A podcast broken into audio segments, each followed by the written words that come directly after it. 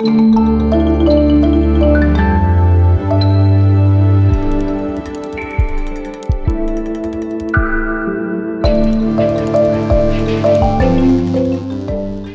war das im Osten?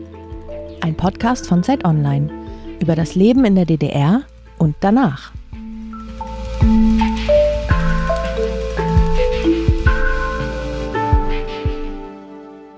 Ja, herzlich willkommen zu einer neuen Ausgabe von unserem Podcast Wie war das im Osten? In diesem Podcast soll es um die DDR gehen und um deren Folgen bis heute. Und heute wollen wir einmal ganz explizit über eine Institution sprechen, die das Leben in der DDR durchaus geprägt hat, äh, nämlich über die Staatssicherheit, kurz Stasi. Zu Gast ist heute Anna Frieda Schreiber. Von ihr erhoffen wir uns interessante Einblicke, denn sie bezeichnet sich selbst als Stasi-Kind. Das heißt, sie ist in einer Familie von Staatsmitarbeitern aufgewachsen und sie hat auch selbst schon als Kind oder Jugendliche sich dazu verpflichtet, für die MFS, also für das Ministerium für Staatssicherheit, zu arbeiten. Diese Zeit beschäftigt sie bis heute. Herzlich willkommen. Ja, hallo. Ich freue mich. Begrüßen möchte ich außerdem Valerie Schönejan. Sie arbeitet als Autorin vor allem für die Zeit im Osten im Leipziger Büro. Und Valerie ist eines der letzten Kinder der DDR. Sie ist nämlich 1990, kurz vor der Wiener Vereinigung, bei Magdeburg geboren. Und sie moderiert mit mir zusammen diesen Podcast. Hi. Hallo. Hallo, Valerie. Ich selbst heiße Michael Schlieben, bin politischer Korrespondent von Zeit Online und bin gebürtiger Wessi, was auch so ein bisschen das Konzept unseres Podcasts ist. Wir sind beide interessiert, aber nicht wirklich erfahrene DDR-Bürger. Ja, was sonst noch? Verweisen will ich noch schnell auf unsere E-Mail-Adresse, die heißt nämlich wie war das zeit.de und hier können Sie uns Anregungen, Kritik schicken oder auch Gesprächspartner vorstellen und wir sind schon ganz begeistert über die bisherige Resonanz. Wir fangen immer mit der gleichen Frage an, die wir gerne allen Gästen stellen möchten. Und die ist, äh, liebe Frau Schreiber, gibt es etwas, das Sie an der DDR vermissen? Lässt sich bei mir relativ leicht beantworten, gar nichts. Gar nichts? Nein. Nein, überhaupt gar nichts. War das schon immer so? Naja, was heißt war? Nein, das hat sich entwickelt. Wenn man bedenkt, dass ich zu DDR-Zeiten, dass es mein Heimatland war, dass es das Land gewesen ist, für das ich regelrecht gebrannt habe, ne? äh, ist es schon eine ziemlich krasse Änderung. Die Änderung ist aber begründet. Und äh, naja, das war ein langer Prozess. Also ich sag mal, nach der Wende so 30 Jahre. Dann die letzten zehn Jahre intensiver und ganz zum Schluss eine richtig intensive Aufarbeitung dieser Zeit hat mich dann zu dem Punkt gebracht, dass ich eigentlich nicht so mich gerne erinnert fühle an so einen, ich sag mal, Freiluftknast. Freiluftknast. Ja, das ist so das, was bei mir übrig geblieben ist von der DDR. Finden Sie es denn in Ordnung, wenn man wie wir über die DDR auch spricht und das politisch mal bewusst auch ein bisschen mhm. ausklammert? Ja, man muss nicht die ganze Zeit über, über, über irgendwelche Re Repressionen, Stasi reden. Äh, das ist eben der Part, der mir ein bisschen fehlt. Es gab viele Leute, die haben einfach nur, ich sag mal, ein ganz normales Leben geführt. Die sind zur Arbeit gegangen, die haben gefeiert, die haben äh, Verwandte besucht, die haben, ich weiß ich nicht, was, was ich, also ich kann jetzt nicht sagen, was ist ein normales Leben, weil ich hatte kein normales Leben. Aber ich kann mir durchaus vorstellen, dass es auch Menschen gibt, die das jetzt alles nicht, nicht nur negativ sehen. Der Knackpunkt dabei ist, ist man mit dem System aneinander geraten oder nicht? Hm. An dem Punkt scheiden sich die Geister. Wenn ich jetzt zum Beispiel meinen guten Freund Gerd Keil fragen würde, ob das in der DDR auch was Gutes gab, da würde er mir an die Kehle springen. Wer ist der Freund? Der, der Freund, das ist der Gerd. Der hat anderthalb Jahre in Hohenschönhausen verbracht, äh, wegen einer Gefängnis Republikflucht. Genau. Also er wollte das Land verlassen und wurde vorher eingesackt, sage ich jetzt mal, vor der Haustür. Ja, ist dann nach Hohenschönhausen gekommen, wurde dort gefoltert, ihm wurden Zähne ausgeschlagen, misshandelt. Wenn ich ihm frage, was an der DDR gut war, brauche ich ihn nicht fragen. Völliger Quatsch, weil da ist nichts gut. Er hat Jahre gebraucht, um wieder einen Fuß in diesen ehemaligen Sektor zu setzen. Ja, das, das, ist das ehemaliger Extrem. Sektor Ostdeutschland. Ja, also was, mhm. was früher die DDR war. Ne? Mhm. Also er lebt jetzt in, bei Hannover. Ähm, hat das auch in einem Buch verarbeitet alles und ist ein ganz, ganz feiner Kerl. Kann ich nur sagen, Respekt. Aber den braucht man dann nicht fragen. Ne? Während ich auch viele, viele Leute habe, gerade jetzt in meinem Alltag nach der Wende, die diese typische Ostalgie betrieben haben. Also dieses, dieses, ach, das war doch auch damals, und da kannst du dich noch erinnern und das Essen und die Autos und da, ich, damit möchte ich nichts zu tun haben. Tut mhm. mir leid, weil das möchte ich den Leuten auch lassen, die denken, sie müssen das machen, weil jeder Mensch muss entscheiden, äh, wie er dazu steht, aber für mich ist das keine Alternative. Hm. Aber sagen Sie einerseits, Sie können Ostalgie nicht nachvollziehen, mhm. aber auf der anderen Seite haben Sie auch gerade gesagt, dass Sie verstehen können, wenn Menschen mehr über ihr normales Leben in der DDR sprechen wollen. ja, man muss doch nicht jedem Menschen die Traumata und diesen ganzen Kopfkrampf überhelfen, dem ich jetzt zum Beispiel ausgesetzt war oder dem jemand ausgesetzt war, der mit, mit, mit, irgendwie mit einem mal Stasi oder irgendwelchen Bonzen in, in, na, in Clinch kam. Was weiß ich, also von, von Zersetzung bis Inhaftierung bis Verurteilung, was weiß ich. So, ich meine, die Menschen nicht, aber die anderen, wer das jetzt nicht hat, den muss man ja nicht traumatisieren, das ist ja Quatsch. Mhm. Also ich möchte gerne jeden Menschen möglichst viel Gutes lassen, an das er sich erinnert. Auch in der DDR. Ja, ja natürlich. Ich möchte doch niemanden irgendwie schwarz malen. Ja. Das wäre ziemlich kontra und unproduktiv. Ne? Äh, bevor wir jetzt weiter einsteigen, stelle ich Sie noch mal ganz kurz mhm. vor. Sie sind geboren 1968 in Quedlinburg in Sachsen-Anhalt, mhm. damals noch als Andreas Schreiber. Aufgewachsen sind sie in Halle, haben dort Abitur gemacht und sind danach direkt hauptamtlich zur Stasi, worüber wir heute noch reden werden. Mhm. Ähm, nach der Wende haben sie verschiedene Jobs angefangen, unter anderem als Kraftfahrer und als Kita-Erzieherin und leben heute mit ihrer Frau und eines ihrer drei Kindern in Rheinsberg in Brandenburg. Genau. Auch ihre Frau war bei der Stasi, darüber werden ja, wir auch reden. Ja. Gemeinsam arbeiten sie ihre Biografie auf, die sie natürlich, wie man gerade schon gehört hat, bereuen. Und seit 2015 leben sie nicht mehr als Andreas Schreiber, sondern als Anna Frieda Schreiber. Das ist korrekt. Äh, wir werden über ihre Kindheit in der Stasi-Familie reden, über ihre Ausbildungszeit, über die Rolle der Stasi in der DDR und die Gründe, die sie zweifeln ließen. Kurz, wie war das mhm. im Osten bei der Stasi? Mhm. Schön, dass Sie da sind. Na, ich freue mich auch drauf. Es gibt ja. bestimmt eine Menge Leute, die sich da nicht drüber freuen, aber das ist egal. Wer soll sich nicht drüber damit freuen? muss man leben. Wer freut sich nicht? Hm? Na, meine Familie. Ihre Eltern? Eltern, einen Vater gibt es nicht mehr, der ist tot ja, meine Mutter, mein Bruder, habe ich seit Ewigkeiten nicht von gehört. Ja, und ich meine, die ganzen anderen Leute, die noch existieren, die waren ja alle bei der Firma und die wollen natürlich nicht über sowas reden, ist ja klar. Sie haben gerade Firma die, gesagt? Nein, das ist der Begriff immer, die Firma. Die Firma, das Organ, äh, das MFS, die Stasi hat keiner gesagt damals, das war ein Schimpfwort. Also das haben andere gesagt, nicht wir. Das hat man auch selbst gesagt, die Firma quasi als Firma-Mitarbeiter. Das wurde immer die Firma, ja. ja. Mhm. Das sind, das alles, die sind alle bei der Firma. Vielleicht nochmal, um es ganz kurz zu verstehen, Valerie hat es ja gerade schon angedeutet. Was haben denn Ihre Eltern gemacht bei der Firma? Ich will, darf ich noch mal ein bisschen anders noch ausholen? Ich muss mal bei meinen Großeltern anfangen. Okay, klar. Weil das ist, ist genau das ist genau das, worum es geht. Das ist eine Verkettung von, von Umständen, die passieren, wenn man, äh, ich sag mal, einer politisch bestimmten Stelle steht. Also wie zum Beispiel mein Urgroßvater, der war ein richtiger Kommunist, also von alten Schrot und Korn. Äh, irgendwie mit Thälmann zusammen in der Illegalität mhm. noch und sonst was. Also ich, ich weiß da nur ganz vage was drüber. Und der hat wiederum, also sein Sohn, mein Opa, ist dann aus der Gefangenschaft, also in Sibirien, ist dann in Gefangenschaft geraten, wurde dann von seinem Vater wieder zurückgeholt, was nicht so einfach war. Da, äh, offensichtlich schien er da irgendwo schon ziemlich Einfluss zu haben, ist dann in die kasernierte Volkspolizei gegangen, direkt nach äh, Gründung der DDR. Und was 1949 war? Ja, ich denke 1949 war das. Ist in die kasernierte Volkspolizei gegangen. Also was er da gemacht hat, weiß ich auch nicht. Und mit Gründung der Stasi, also 50 war das, wenn ich mich nicht irre. Ja, ist richtig. Äh, wurde er äh, sozusagen mit, mit, mit Gründung schon äh, dort eingezogen, also ist dann sozusagen dorthin gegangen. Aufbaugeneration, so die erste Richtig. richtige Generation, so, ja. Und äh, wie gesagt, seine Karriere kenne ich nicht. Ich habe auch seine Akte noch nicht gesehen. Ich weiß nur, dass er zum Schluss äh, Leiter der Abteilung Nachrichten gewesen ist. Dienstgrad weiß ich nicht, bestimmt Oberst oder sowas. In der, Bezirks in der Bezirksverwaltung Halle.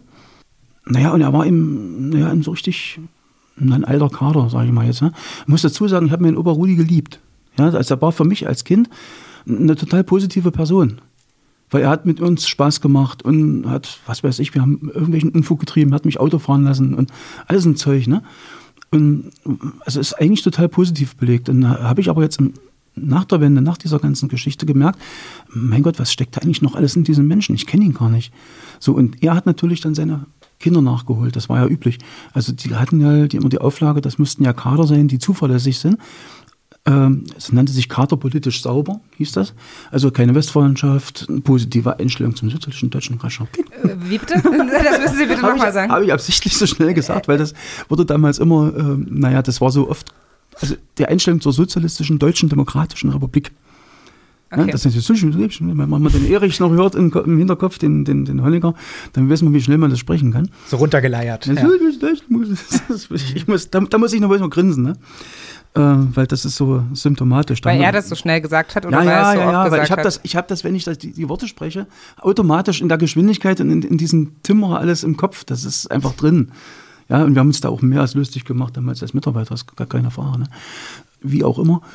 Die, also ich sag mal, es war üblich auch, auch Verwandtschaft zu rekrutieren, weil die brauchten einfach Leute, so bei dem Arbeitsaufkommen, was sie da ge- geschaffen hatten.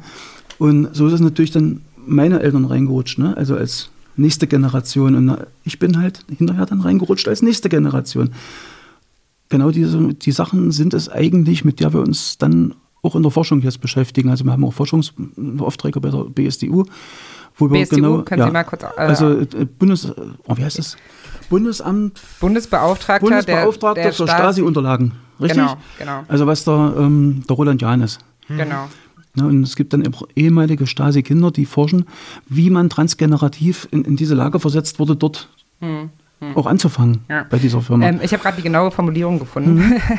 ähm, ich musste sie mir auch aufschreiben. Man, kennt, äh, man weiß immer nur Roland Jahn, also Behörde des Bundesbeauftragten für die Unterlagen des Staatssicherheitsdienstes der ehemaligen DDR. Okay. Also das heißt BSTU. Wenn wir das in Zukunft Genau. sagen, wissen wir alle, was gemeint ist. Genau, aber was haben denn Ihre Eltern jetzt nochmal äh, Ja, dann also- gemacht? Meine Mutter war eigentlich Zeit ihrer Mitarbeiterschaft, denke ich, ähm, war sie in der Kaderabteilung. Was sie gemacht hat, weiß ich nicht. Was für eine Abteilung, Entschuldigung? Kaderabteilung, Kader und Schulung, Abteilung Kader und Schulung hieß das. Also nicht operativer Bereich, wobei ich natürlich sagen muss, dass ich, ich weiß nicht, was sie gemacht hat. Ich, tut mir leid, ich möchte auch mich nicht drüber auslassen, was ich nicht weiß, sage ich nicht. Die ähm, Kader und Schulung unter anderem auch für Disziplinar ähm, verantwortlich war, also sprich, wenn Mitarbeiter irgendwelche Vergehen fabrizierten, irgendwelche Sachen, dann wurden die disziplinarisch zur Verantwortung gezogen und da gab es die Abteilung Disziplinar in Kader und Schulung. Auch da war sie, glaube ich, nicht. Äh, und die hat dann halt, ne, die waren schon ganz, ganz schön gefürchtet. Das war die Stasi in der Stasi. Die hatten auch Spitzel, also die haben dann die eigenen, die eigenen Mitarbeiter bespitzelt. Ne? Ähm, Ja. was heißt nicht operativer Bereich, was Sie gerade sagten? Mm, Kommen wir noch dazu, wenn ich sage, was mein Vater gemacht hat. Mein Vater war nämlich äh, stellvertretender Abteilungsleiter äh, rückwärtige Dienste, also sprich Unterabteilung Versorgungsdienste. Also im Prinzip, man kennt es von, von der NVA auch, äh, die Sachen noch rückwärts dazu, also rückwärtige Dienste, Essensversorgung, Kleider, all- alles, was, was an materiellen Dingen notwendig ist, Bestuhlung, Möbel, wa- was auch immer. Ne? Also da ist alles, Da hat er sich drum gekümmert. da war er stellvertretender Abteilungsleiter, ja. Und die waren beide Das sind auch die nicht operative Bereiche. das ist auch nicht operativer Bereich, ja. Okay. Wobei ich jetzt zum Beispiel nach der Wende aber erfahren habe, dass ich die, gerade die Unterabteilung Versorgungsdienste, wo mein Vater der Leiter war, die waren verantwortlich zum Beispiel für die materielle Ausstattung, ich muss sagen, der, der geplanten äh, Internierungsanstalten äh, im Rahmen dieses Programms, was, was, was ähm, kurz vor der Wende noch aufgestellt wurde, äh, wo dann im Prinzip, ich glaube, schlag mir einer mit der Zahl tot, 11.000 oder 14.000 Leute ad hoc weggefangen, inhaftiert werden sollten, falls es zum Ernstfall kommt.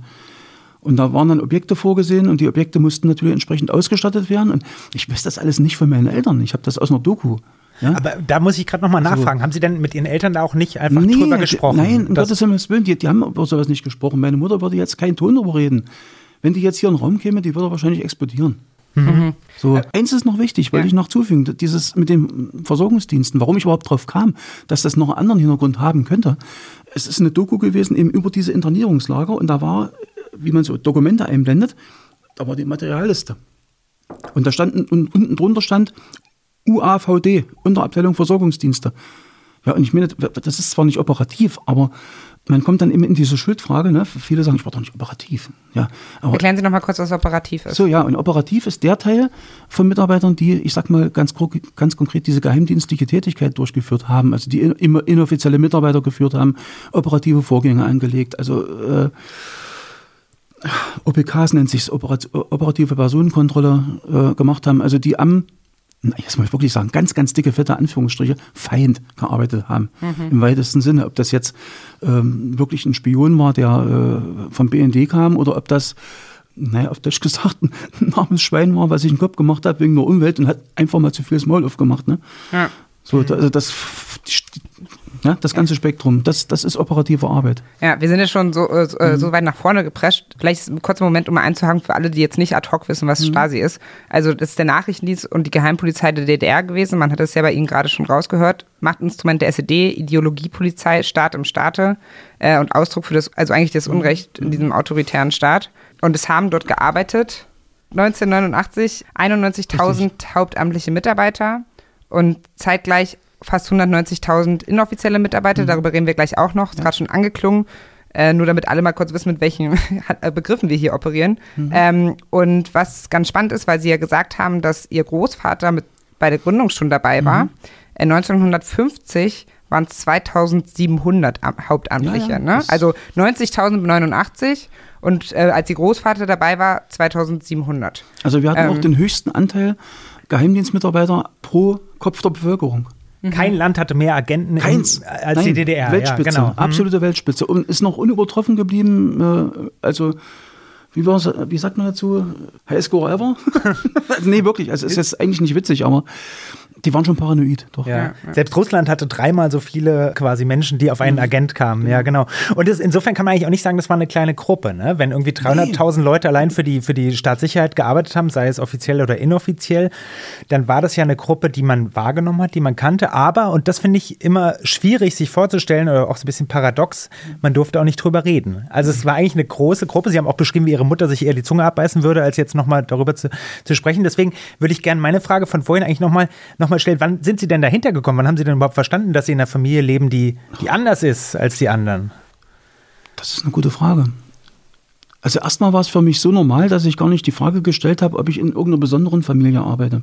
Äh, lebe, arbeite, ja. Nee, ah, das ist, das ist witzig, das Arbeiten, das passt schon. Passt fast. Ja, das passt fast, genau. Und ähm, ganz glasklar wurde es an mit Schuleintritt. Also da war es da war's vorbei, weil ist klar, im Klassenbuch musste vermerkt werden, wo die Eltern arbeiten. Was haben Sie da gesagt? Na, das war so ein Standardding. Äh, meine Eltern arbeiten beim MDI, also beim Ministerium des Innern, was ja nun von Polizei bis Zoll alles umfasst. Also eine blöde Lüge, wenn MDI da stand, wussten die ganz genau wo. Und wenn die noch geguckt haben, ach, die wohnen in dem Block in Halle Neustadt, naja, dann ist da alles klar, weil das waren die zwei Blöcke, da wohnten nur Mitarbeiter. Das war Kontingentwohnungen. Also da brauchte man nur die Wohnblocknummer angucken, da wusste eigentlich jeder Bescheid. Ja, das ist auch so eine dämliche Aber- Lügerei, aber- die, die macht einen einfach kirre dann Ja. irgendwann, weil Aber- man weiß, dass man lügt. Zum gleichen Zeitpunkt wurde von einem gegenüber den Eltern eine unabdingbare Ehrlichkeit gefordert. Also du kannst alles machen, nur nicht lügen. Und dann wirst du in die Schule geschickt und musst dort lügen. Das hieß Legende. Das hieß dann übrigens, das ist auch, ich finde die begrifflichen Sachen so witzig. Äh, Das hieß dann nicht Lüge, sondern Legende. Im, im, im, wirklich im Fachgebrauch. Ne? Wenn man jetzt eine Legende heißt, irgendwas konstruieren, damit jemand eben undercover bleibt, sag ich mal.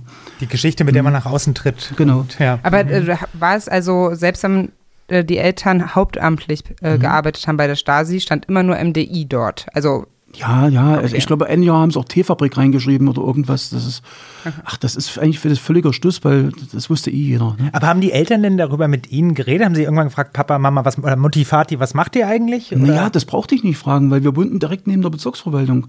Und die sind ja jeden, jeden Früh darüber äh, arbeiten gegangen in das große rote Haus. Ja, und was das war, wusste ich freilich. Also was wusste ich, was arbeiten. Abgesehen davon waren, wenn jetzt im Familienumkreis Gespräche waren, äh, wurde das ja ganz normal als Organ oder Firma bezeichnet und, oder MFS oder da hat ja keiner irgendwie ein Geheimnis draus gemacht. Ja. Was war denn die also- Bezirksverwaltung, wo Sie meinten, weil Sie gerade meinten, Sie wussten, was da das war? Na, die Bezirksverwaltung äh, der Stadtsicherheit Halle am Gemüritzer Damm, das große rote Haus. Das ist heutzutage ist die Uni drin. Mhm. Und die Be Bezirksverwaltung Mhm. waren die, äh, die Behörden, in denen alles Bürokratische Mhm. organisiert wurde? Ich wollte so weit ja nicht ausholen, weil wir dachten, über die DDR zu reden. Aber ähm, wenn es wichtig ist, es gab eine Struktur. Äh, die Stadtsicherheit gliederte sich in Hauptabteilungen. Die waren in Berlin, also in der Ruschestraße. Dann gab es die Bezirksverwaltungen. Das waren sozusagen in jedem Bezirk, Bezirk Halle, Bezirk Leipzig, Bezirk Brandenburg, Stadt Berlin. Ne? Also 15 hat man, glaube ich, gab es jeweils eine Bezirksverwaltung. Und die waren wieder inner, innerhalb der Bezirksverwaltung so strukturiert, dass sämtliche Abteilungen dort wieder aufgetaucht sind, wie die Hauptabteilung. Na, also die gab es dann auf Bezirksebene nochmal. Und dann gab es das Ganze nochmal auf Kreisebene. Das nannte sich Kreisdienststelle. Na, also es gab dann noch eine Kreisdienststelle Halle. Das war nur für die Stadthalle. Und eine Kreisdienststelle Halle Neustadt für die Stadthalle Neustadt. Also das war so eine richtige Durchstrukturierung, sag ich mal, naja, halt amtlich so. Ne? Und wenn Sie jetzt aber sagen, also um die Frage Mhm. von Michael noch mal ein bisschen aufzugreifen, also Sie sagten, Sie wussten, Ihre Eltern gehen in dieses äh, Gebäude des Mhm. MFS und in der Schule mussten Sie etwas anderes eintragen im Klassenbuch, als dann tatsächlich Ihre Eltern gemacht haben. Mhm. Aber wussten Sie, was die Stasi oder die Firma ist? Geheimdienst. Das wussten Das- Sie, das war Geheimdienst. klar. Ja, nein, also man weiß als sechsjähriges nee. Kind, was ein Geheimdienst ist. Ja, im Grunde schon. Also es, war, Okay. Mhm. es durfte nicht drüber geredet werden, was sie auf Arbeit machen. Es war geheim. Das Wort geheim war schon genannt. Ne? Also vielleicht nicht Geheimdienst, ja, aber ähm, ja, wie, kann, wie kann man das jetzt beschreiben? Das ist, das ist, das ist jetzt wieder eine ganz spezifische, ich, sag mal, ich mache mal einen ganz spezifischen Blick DDR. Wenn man sich mit dem Alltag, mit, mit den Menschen unterhalten hat, was jetzt meine Familie war, ne, dann gab es halt Kundschafter. Das Wort Kundschafter, wer, wer kennt das Wort Kundschafter als normal durchschnittlicher DDR-Bürger? Niemand. Ein Kundschafter war nichts weiter wie ein Spion. Also das war das, der Begriff dafür. Ne? Dann waren ja, dann gab es dieses, dieses immer wieder zitierte Zitat von, von, von Dzerzhinsky, also Felix Edmundowitsch Dzerzhinsky, der Begründer der CK in Russland. Also übelster, übelster Kunde gewesen, muss ich mal ganz ehrlich sagen. Der hat einige Leute auf dem Gewissen. Und der wurde uns als Vorbild hingestellt. So hießen auch sämtliche Pionierferienlager zum Beispiel. Ne? Ferienlager, Dzerzhinsky und so weiter. Kann man später was zu sagen. Und der hat gesagt, ein Tschekist muss einen kühlen Kopf, ein heißes Herz und saubere Hände haben. So war's. Also mit anderen Worten ist das die Selbstsicht dieser Menschen auf sich. Sie fühlten sich ethisch rein. Sie haben etwas ganz, ganz Großartiges getan. Sie haben für den Frieden gearbeitet. Sie haben den Sozialismus beschützt. Also das war eine grundweg positiv aufgebauschte Geschichte eigentlich. Dass das, woran die wirklich gearbeitet haben, hatte ich nicht den Schimmer. Aber warum durfte man nicht darüber reden? Warum gehört das zu dieser Philosophie gehört, dass man quasi das verschweigt? Man könnte ja auch stolz sagen, ich bin Staatsdiener und sorge hier für Recht und Ordnung. Aber diese Geheim Heimlichkeit, die war konstitutiv, ne? Also das, Das, war das, das war konspirativ. Die ganze Arbeitsweise war konspirativ. Äh, Ich sag mal, blöd gesagt, äh, wer jetzt beim BND ist, geht ja auch nicht mit dem Schild rum. Ne? Also, Es ist halt ein Geheimdienst oder so, ne? Mit welchem Background jetzt auch immer. Das will ich, ich will jetzt nicht beides vergleichen, um Gottes Willen. Das, das ist, aber, aber ein Vergleich hält allen stand, mit jedem Geheimdienst der Welt. Es ist eine konspirativ arbeitende Körperschaft. Das heißt, die Mitarbeiter bleiben verdeckt, die Inoffiziellen sowieso. Und was dort gemacht wird, da wird keiner drüber, drüber reden. Ne? Also da gibt es dann maximal, heutzutage gibt es einen Geheimdienstbericht, ne? wo dann äh, entsprechend aufgeführt wird, was weiß ich, ich habe die Dinger nicht gelesen, aber halt, aber auch verbrämt, das ist auch nicht offen. Ne? So, und damals wurde halt gar nichts drüber gesagt. Ne? Also das, das ging, ging niemandem was an. Das ging ja eben so weit, dass sogar unsere Wohnung, ich sage mal, integraler Bestandteil der Staatssicherheit war und ich durfte auch niemand mit nach Hause nehmen. Das war tabu. Ja. Auch die Wohnung. Ja, Wohnung ist, äh, Sie sagten ja schon, dass Sie in Halle Neustadt in einem Block gewohnt haben, wo nur Stasi-Leute gelebt Mhm. Genau. haben. Also so um die Ecke zwei Blocks. Ne? Genau. Das heißt, von seinen Nachbarn wusste man an- aber, dass sie bei der Stasi sind. Hm. Natürlich. Die hat man, äh, die sind ja früh zusammen auf Arbeit gegangen. Nur die anderen sollten es nicht wissen. Ja, Okay. Mein Gott, wie, wie, wie, wie schräg ist das eigentlich? Ich meine, jeder, jeder wusste das in Halle Neustadt. Da braucht sie bloß 3,58, 3,59 sagen. Die haben alle so na, pst, gemacht, ne? Aber die Nachbarkinder durften zu Ihnen, nur um es zu verstehen, Nein, wie, wie abgeschlossen ihr, nein, ihr Haus nein, war, sozusagen. nein, Ja, nein. auch nicht. Okay. Mhm. In unserer Wohnung hatte keiner was zu suchen. Punkt. So, solange ich denken kann, nicht. Warum? Weil da irgendwelche Sachen rumlagen, die alphabeterisch Angeblich waren? könnte da was rumliegen, was äh, oder ich, für mich ist es erfunden. Mhm. Für mich ist es nur erfunden, wirklich erfundener Quatsch. Entschuldige bitte, lieber Vater. Es ist wirklich erfundener Blödsinn. Also ich denke mal, ja, die wollten da ihre Ruhe haben, die wollten sich abschotten, damit ja nichts schief geht, damit nicht irgendwie irgendwas ist. Äh, Da lachen nie was rum. Ich habe dort nie was gesehen, was in irgendeiner Art und Weise auf auf Stasi hinwies. Da war nichts. Nichts Wieso hat kein Zettel Papier, weil da wurde auch nicht drüber geredet zu Hause. Aber so, so die Gespräche zwischen den beiden ist klar, ne? Und ähm, aber ansonsten war das eine ganz stinknormale DDR-Wohnung, sage ich jetzt mal. Ne? wieso hat die SED denn alle in ein Viertel gepackt? Also wieso haben alle Stasi-Mitarbeiter in einem Viertel gelebt oder in einem Nein, Block? das ist einfach dadurch gekommen, da- dass die ihre äh, Mitarbeiter in, in, irgendwo unterbringen mussten. Und die haben dann Kontingentwohnungen bekommen. Das ist übrigens in Berlin das gleiche, in Lichtenberg. Ne? Da gibt es auch so eine, so eine Häuserblocks. Die haben im Prinzip, wurden regelrecht zu dem Zwecke gebaut halt. Ich habe äh, noch gelesen Und man kann in der Vorbereitung. genial kontrollieren. Ne? Genau, das wollte ich nämlich gerade noch sagen. Ich habe in der Vorbereitung äh, gelesen, dass es auch darum ging, die eigenen Leute eben zu kontrollieren. Ja, natürlich. Wenn, wenn die natürlich irgendwo verschwinden in irgendeiner Wohnung, wo drüber vielleicht noch jemand anders wohnt, der Westverwandtschaft hat und da und dort.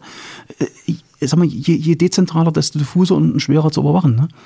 Wurden denn die eigenen Stasi-Mitarbeiter äh, genauso krass oder sogar noch krasser überwacht als ähm, die anderen DDR-Bürger, Bürgerinnen? Äh, kann ich mit Ja beantworten, definitiv. Da gibt es gar keine Frage.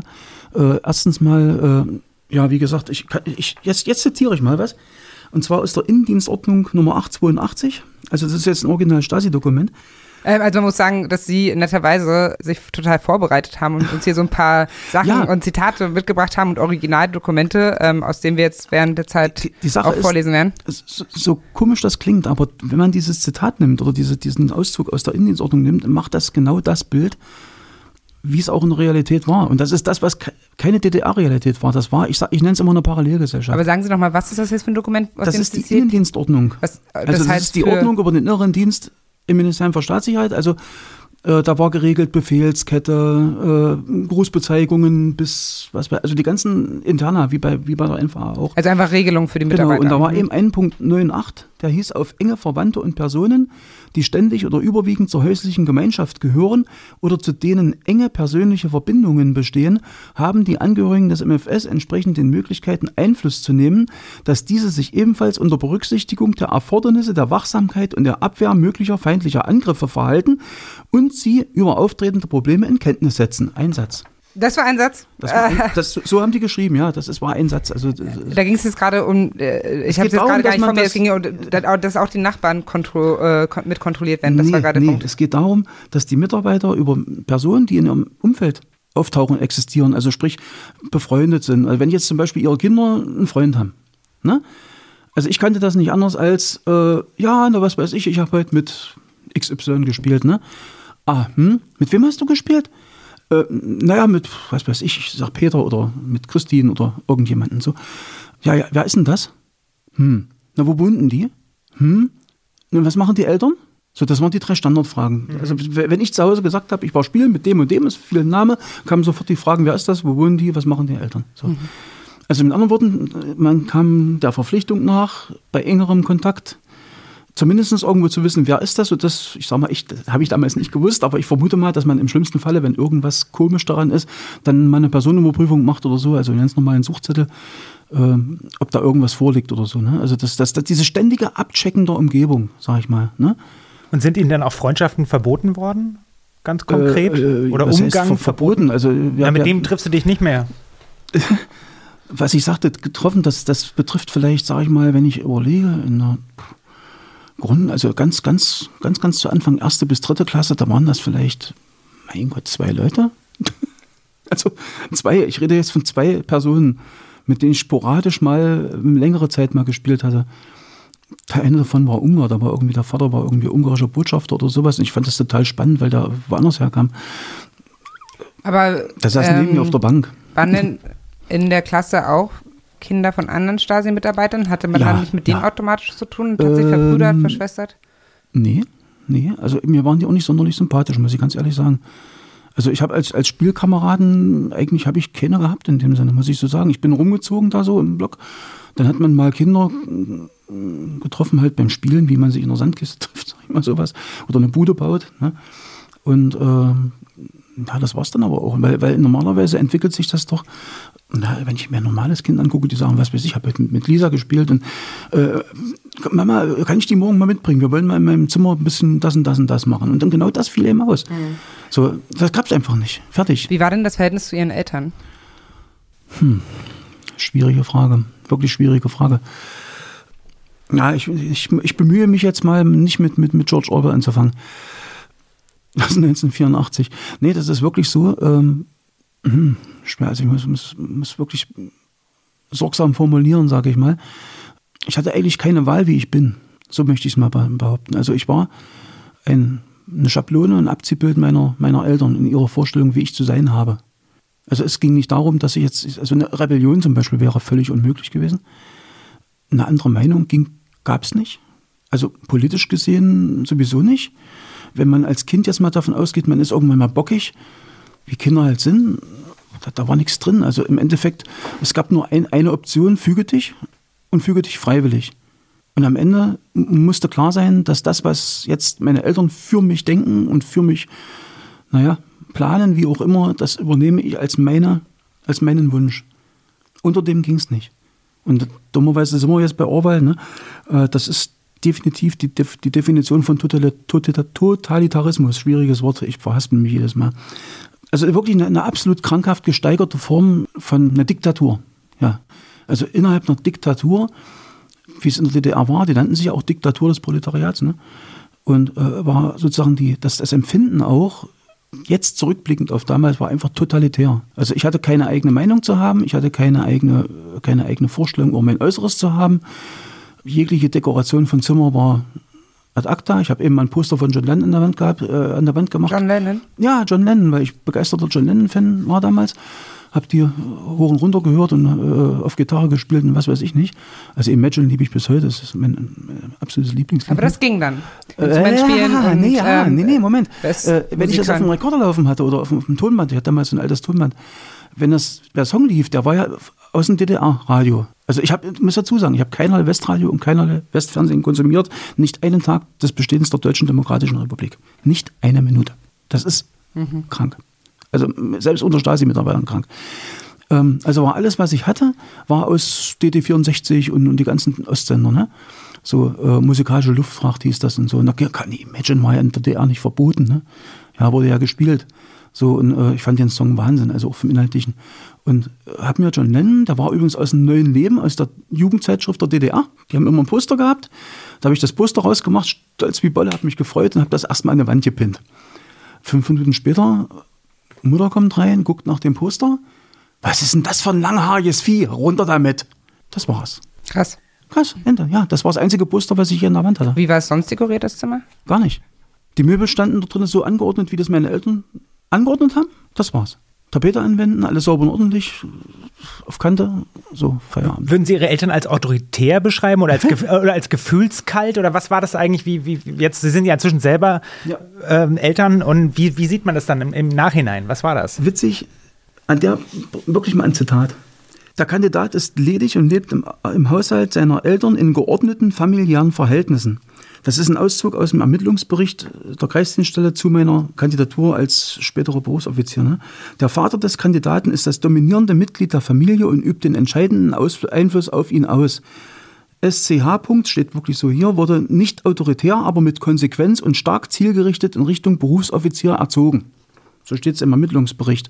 So jetzt mein mein eigener Kommentar. war nicht Sie. Ja, ja, ne, Schreiber halt. Achso, ja, klar. Die haben, die haben, die haben entweder der, der, Kandidat geschrieben oder die Abkürzung des Nachnamens. Das war so üblich in den Dingern. Ja, und, und meine, wenn ich jetzt selber mal drüber nachdenke, da ist das eigentlich im Prinzip, muss ich sagen, da haben sie es ziemlich gut getroffen. Das Einzige war, das nicht autoritär stimmt nicht, das war autoritär. Und ob das autoritär war, das war äh, der Gipfel der Autorität. Und gab es von Ihnen mal Versuche, da irgendwie ranzukommen oder das zu durchbrechen, auch mit den äh, die Eltern zu verstehen, nachzuvollziehen, mit denen richtig zu reden? Nee. Ich sage mal einfach nee. Also eine Diskussion über ein bestimmtes Thema mit Ihnen bedeutete eigentlich, ja, dass man so lange die Meinung von Ihnen hört, bis man selber sagt, ja, ihr habt recht, ich sehe es genauso. Das, das, das, das, kürzer kann ich es nicht beschreiben. Können Sie sich da ein Beispiel erinnern? Ich antworte jetzt mal wieder mit einem Zitat aus dem Ermittlungsbericht. Nee, nee. Lassen wir die Akten sprechen. Ja, genau. wir lassen die Akten sprechen. Es ist wirklich, äh, nee, es ist Wahnsinn. Äh, Ermittlungsbericht Abteilergrade und Schulung Juni 1984. Die konsequente politische Erziehung im Elternhaus widerspiegelt sich unter anderem sehr deutlich in den Meinungsäußerungen des Kandidaten. Er bekennt sich eindeutig zur Politik von Partei und Regierung. Des Weiteren erweckt der Kandidat bei seinen Klassenkameraden mitunter den Eindruck, als ob nur er eine wirklich positive politische Einstellung zu unserem sozialistischen Staat einnimmt. Aufgrund der genannten charakterlichen Schwächen nimmt der Kandidat eine leichte Außenseiterstellung im Kollektiv ein. Mhm. So steht es im Ermittlungsbericht. Den muss ich mal an zwei Stellen korrigieren. Ermittlungsbericht heißt ähm, dieser Bericht für Ihre Bewerbung dann bei der Stasi? Wenn man als Kadervorschlag gemacht, also als Kadervorschlag vorlag bei, beim MFS, wurde dann eine Erstermittlung durchgeführt. Ja, also wo Familie abgecheckt okay. wurde, Umfeld und so weiter. Ja, also wie gesagt, also das, das mit der wirklich positiven Einstellung stimmt, unterschreibe ich total. Ich war wirklich so ein Idiot.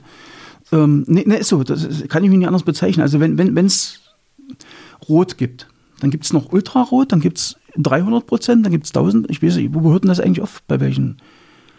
Nehmen wir mal den größten möglichen Wert und den tun wir dann nochmal ins Quadrat setzen, dann haben wir mich etwa. Mhm. Also ich war wirklich das überzeugteste Nicht-Individuum äh, in der Deutschen Demokratischen Republik wahrscheinlich, ich weiß es nicht. Wie geht es Ihnen, wenn Sie sowas heute lesen? Äh, krass, weil ich das damals gar nicht so empfunden habe. Ich habe das zwar ausgedrückt, ich habe es auch wirklich so, wahrscheinlich so durchblicken lassen, das kann schon stimmen, wirklich. Beispielsweise habe ich mein, meine Mitschüler mal zurechtgewiesen, ähm, wir hatten so eine Agitationsveranstaltung von der FDJ und die kamen an und, und nahmen aus der Aldi-Tüte das FDJ-Hemd vor der Veranstaltung, zogen das an und wie, äh, als ob man sowas i, auszieht, hinterher wieder weg das Ding und ab in die alte Tüte. Mhm. Da habe ich gesagt, was seid ihr für Heuchler? Das Problem war, ich habe überhaupt nicht begriffen, warum die das taten, warum die das machen. Weil, weil mein, mein Gott, wer, wer von der normalen DDR-Bevölkerung war denn wirklich von dem Mist überzeugt? Aber dann musste das Verhältnis zu ihren Eltern, um nochmal auf die Frage von vorhin zurückzukommen, eigentlich gut gewesen sein, weil die Naja. Eltern konnten stolz sein, sie konnten stolz sein. Okay.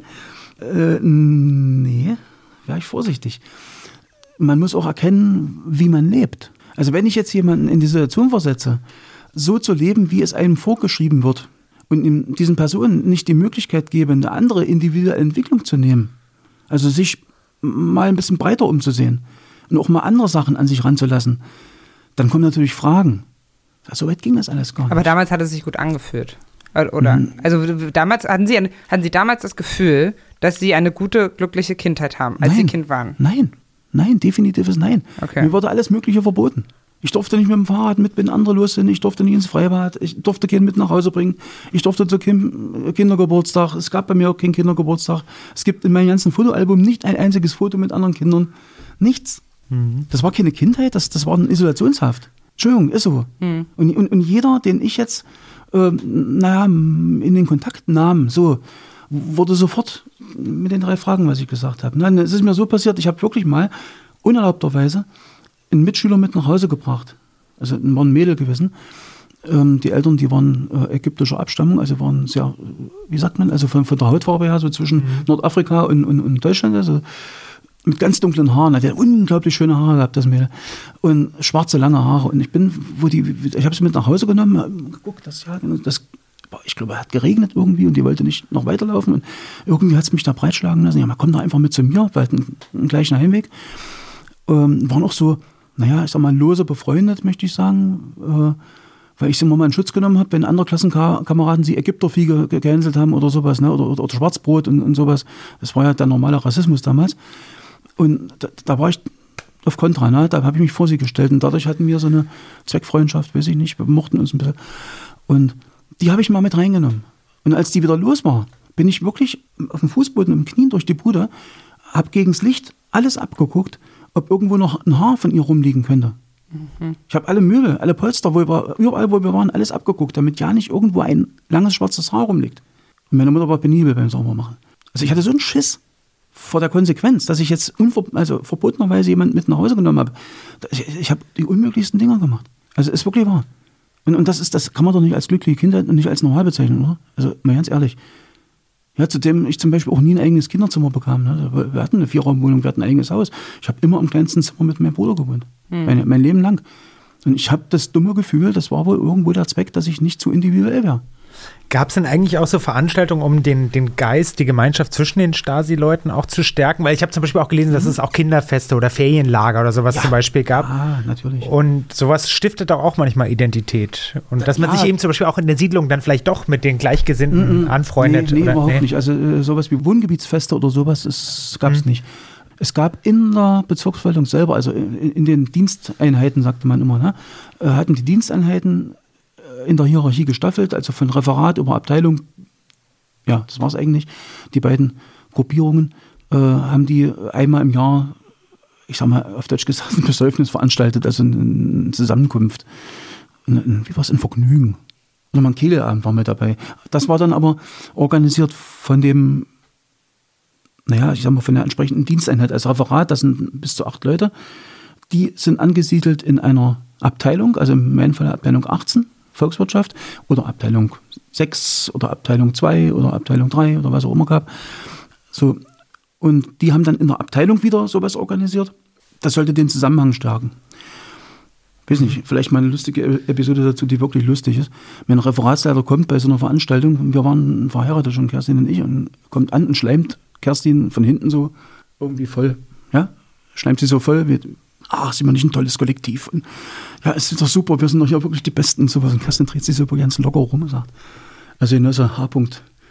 Und sie glauben doch nicht, dass sie an einem Abend ein Kollektiv bilden können. Also- Hat die zu dem gesagt. Ich wurde so klein betut auf dem Stuhl. Die Konsequenzen habe ich wochenlang noch gespürt, ne? Von der Äußerung. Inwiefern? Was gab es für Konsequenzen? Naja, ich sag mal, eine gewisse Strenge, eine überdurchschnittliche Strenge, äh, überkorrekt. Naja. Na, Aber so subtil, nicht so direkt, sondern das hat man dann eher. Naja, das, die konnten das schon einspüren lassen, ne? ob du sympathisch warst oder nicht.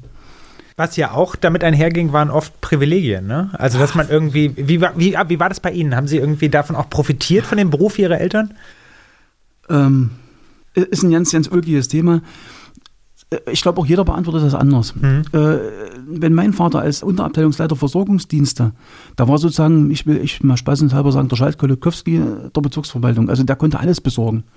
Also im Sinne von äh, irgendwelchen Mangel an Konsumgütern hatten wir bestimmt nicht. Also wir, wir haben auch einen Bungalow gebaut, da kam dann eine ganze LKW-Fuhre, da hatten sie wahrscheinlich auf, dem, auf einer anderen Baustelle, äh, hätten sie sich alle Finger danach geleckt und also es gab alles, also von Südfrüchten bis Fleischer, der jemand die BV beliefert, dann Extralieferungen und ach, was weiß ich. Wir waren da wirklich, äh, andere würden sagen, in, in dem Sinne Schlaraffenland, aber was nützt denn das alles?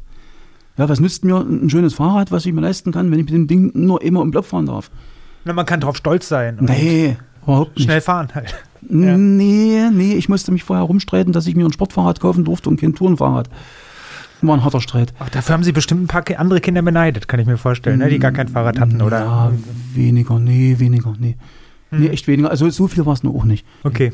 Äh, Was mich gerade noch interessiert, was ich gerade noch versuche in meinem Kopf zusammenzubekommen, ist, dass sie halt einerseits sagen, ich hatte eine unglückliche Kindheit, weil mir wurde so viel verboten. Und auf der anderen Seite sagen, sie waren Überzeugungstäter damals. Also ähm, sie haben das wirklich geglaubt. Sie wurden ideologisiert. Das bedeutet, sie haben an den Sozialismus geglaubt, ja? Ja, natürlich. Das heißt, sie waren geprägt einmal von der Emotion Glaube an Sozialismus und Angst vor den Eltern. Und da kam nie dann irgendwie der Moment, wo man dann das zusammenbringt, dass man sagt, hm, vielleicht meine Eltern, die für den Sozialismus in Anführungszeichen arbeiten und vor denen ich Angst habe. Äh, vielleicht paradox, ist, ne? Äh, Also, also das frage ich Sie. Ja, ja, nee, es ist schwer zu erfassen. Ne? Die Frage, ich finde die total, total berechtigt, die Frage. Äh, mir haben auch viele schon gefragt, äh, warum hast du nie rebelliert? Ja, oder kon- ging, nee, es ging einfach nicht. Es ging einfach nicht.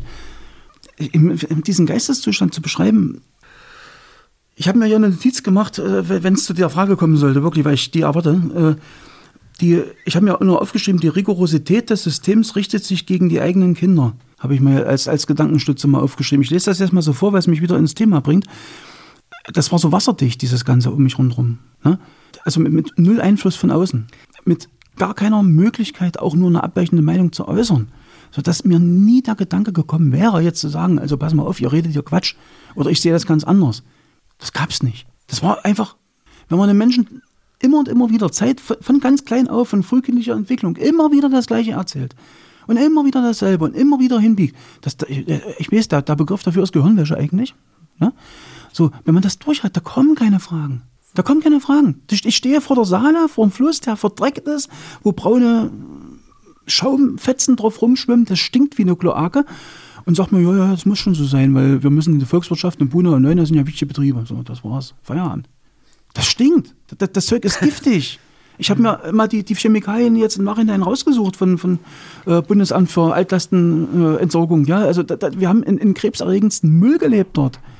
Das wäre mir nicht, nicht in den Sinn gekommen. Oder Tschernobyl. Ich, doch, ich muss das mal verdeutlichen. Tschernobyl, klassisches Beispiel. Tschernobyl geht ein Reaktor hoch. Ne? Wird bekannt durch eine kleine Notiz im neuen Deutschland. Westmedien haben das natürlich anders erzählt, ist klar. Die Westmedien haben nur Mist geredet, um uns zu diskreditieren. Stand jetzt im neuen Ja. Deutschland. Nee, haben meine Eltern gesagt. Ach so, haben die Eltern Das gesagt. war ihre okay. Meinung. Die haben nur Müll geredet. Was soll denn der Quatsch? Wieso? Atomkraft ist sicher. Weißt du was? Ich gehe los, ich hole erstmal noch Salat. So ging das. Das Meinung. Ja, ist kein Witz. So, das nenne das nenn ich krank. Entschuldigung, aber echt Ja. krank. Wobei man jetzt aber auch noch ganz kurz einhaken muss. Hm. Wir haben ja auch ein bisschen was gelesen im Voraus und da gab es schon eben auch die Berichte von Kindern, die aufbegehrt haben. Also die in Stasi-Familien aufgewachsen ja, sind und die ja, ja. aufgebegehrt Ja, Also weil Sie gerade so sagen, es ging gar nicht anders. Es ging Für ja mich. schon anders. Ich rede nur von mir. Okay. Ganz speziell von mir. Ich kenne kenn auch selber welche, die aufbegehrt haben. So ist es nicht. Also, äh, wenn man mal von Rudolf Mann das Buch liest, Stasi-Kinder, da ist zum Beispiel der, äh, oh Gott, jetzt ist mir der Name entfallen. Das ein, also ein Protagonist in, diesen, in dieser Buch gibt auch eine Doku dazu. Der hat rebelliert, der hat lange Haare sich wachsen lassen, ist zum Fußball gegangen, war sozusagen Hooligan, was dann noch ganz was Schlimmes war. Der wurde zum Schluss im Endeffekt äh, ein Ermittlungsverfahren gegen den Sohn des Stasi-Mitarbeiters eingeleitet und der Stasi-Mitarbeiter hat gesagt, das ist nicht mehr mein Sohn. Der hat rebelliert, eindeutig. Ein anderer wiederum hat rebelliert mit Wimpel von seinem Westfußballverein, den musste er dann äh, verbrennen unten auf dem Hof. Ja, der hat versucht zu rebellieren. Äh, das Dumme ist, das hat die Doku hat er gemacht noch, das Buch mit der Ruth Hoffmann und ein bisschen später hat er sich umgebracht. So, das, das so, die Nuancen reichen von brav, ultra brav, also meine Person, bis hin zur Rebellion mit Erfolg und bis hin zur Rebellion mit Todesfolge. Also so weit, so weit geht das Spektrum, wirklich. Was mir vorher gar nicht so klar war, bevor ich mich jetzt mit dem Thema beschäftigt habe, ist, dass es eben auch häufig, dass die Stasi auch ein Familienbetrieb ist in gewisser Hinsicht, dass ganz oft die Leute außer, innerhalb der Familie, die eigenen Kinder, wie bei Ihnen eben auch, rekrutiert worden ganz sind. Häufig. Sind es denn Sie haben es gerade so ein bisschen beschrieben, aber sind das denn ähnliche Familien? Stoßen Sie da auf ähnliche Muster, dass es zum Beispiel eben auch die strengen Eltern gibt, dass man untereinander nicht wirklich diskutiert hat oder gab es auch offene, kritische Stasi-Familien? Kann, kann, ich, kann ich A nicht beantworten, weil ich keine anderen kenne. Mhm. Mir ist in, sagen wir, im Rahmen dieser Aufarbeitungsgeschichte natürlich Verschiedenes untergekommen, aber das kann ich jetzt nicht als meine Erfahrung darstellen, sondern nur als angelesen. Und es gab sehr wohl Unterschiede. Es gab auch unter den Stasi-Mitarbeitern Unterschiede. Wie gesagt, die einen, die haben Westfernsehen geguckt. Ne? Mhm. Wir waren so krass, also ich habe meine Eltern auch nie erwischt, dass die irgendwo mal ähm, schnell umgeschaltet hätten oder nichts, überhaupt nichts. Das war bei uns ein Guss. Mhm. Ne? Nicht links, nicht rechts, nicht, nicht grau, das war schwarz, weiß oder rot, weiß, wie auch immer. Ja? Und das ist schwer vorzustellen. Ich habe das mal in, in, im Rahmen dieser äh, NDR-Doku auch mal beschrieben, mit dem, dem Professor Freiberger. Das ist ein äh, leider mittlerweile verstorbener äh, Psychoanalytiker, der wollte es auch wissen von mir, wie sich das angefühlt hat. Ich habe gesagt, muss dir das so vorstellen, ich habe eine Holzwand vor mir, direkt vor den Augen, und da ist ein kleines Loch drin. Durch das darf ich gucken. So, dieser kleine Ausschnitt. Rechts und links, oben und unten, hinten gibt es nicht. Es gab nur diesen Ausschnitt. Und das passt wieder in diese ganze Totalitarismus-Geschichte rein. Äh, äh, das halt, ich sag mal, ich sag's mit George Orwell, wie viele Finger sehen Sie? Hält vier Finger hoch. Genau, vier. ich wollte gerade für die, ja? für die Hörer so. sagen, Sie zeigen vier Finger, aber ja, wahrscheinlich. Ich, genau, ich zeige vier Finger. Ich halte also vier Finger hoch und das ist, das ist diese Szene, wo da äh, eine äh, Wilson verhaftet wird und kommt dann äh, na, zum Verhör, äh, zum Ministerium der Liebe, heißt das bei George Orwell. Das ist paradox, das passt alles. Und jetzt will er aber sagen, Sie sagen vier und genau deswegen sind Sie hier. Das sind fünf. Und wenn die Partei sagt, das sind fünf, dann sind das fünf. Das ist ganz wichtig. Das ist die, diese, diese psychische Schiene, die dahinter steckt und die ich so genauso erlebt habe. Es sind fünf. Und ich möchte von Ihnen nicht hören, dass Sie sagen zwar fünf, meinen aber nicht fünf. Oder dass Sie das mit, naja, Sie sagen es nur, damit ich es höre. Ich möchte, dass Sie das wirklich so meinen. Dass Sie begreifen, dass das wirklich fünf sind, weil es die Partei sagt. Und so, so krass muss man sich das vorstellen. Mhm. Ähm, eine Frage hätte ich noch zum Komplex mhm. Kindheit quasi. Waren Sie sich Ihrer Transsexualität damals schon bewusst? Also ging, ging mal mit, naja, ich sag 9, 10, 11 irgendwann in den Dreh rum. Ich kann es nicht genau aufs Jahr festmachen. Ähm, habe ich das festgestellt. Also habe einfach Mamas Klamotten angezogen, stand vor dem Spiegel und habe erschreckenderweise nicht gedacht, oh Gott, ist das komisch oder sonst was, sondern auch, guck mal, das bin ich. Mhm. Und dann äh, kam sofort die Frage, nee, warte mal, das kann es ja gar nicht du sein. Äh, also das Männle auf der linken und das auf der rechten Schulter sagten, das bist du aber. Das bist du aber nicht.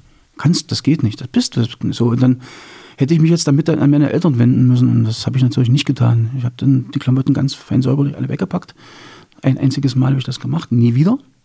Habe auch keinen Ton drüber verloren, habe ein ganz normales Leben gelebt, habe eine Freundin gesucht, habe eine Familie gegründet und ja, wie gesagt, und mit äh, 45 Jahren, nachdem meine Kinder aus dem Problemkreis Schule raus waren und wo sie hätten gemobbt werden können wegen meiner Abweichung, habe ich dann mich auf den Weg gemacht, dann ging es nicht mehr.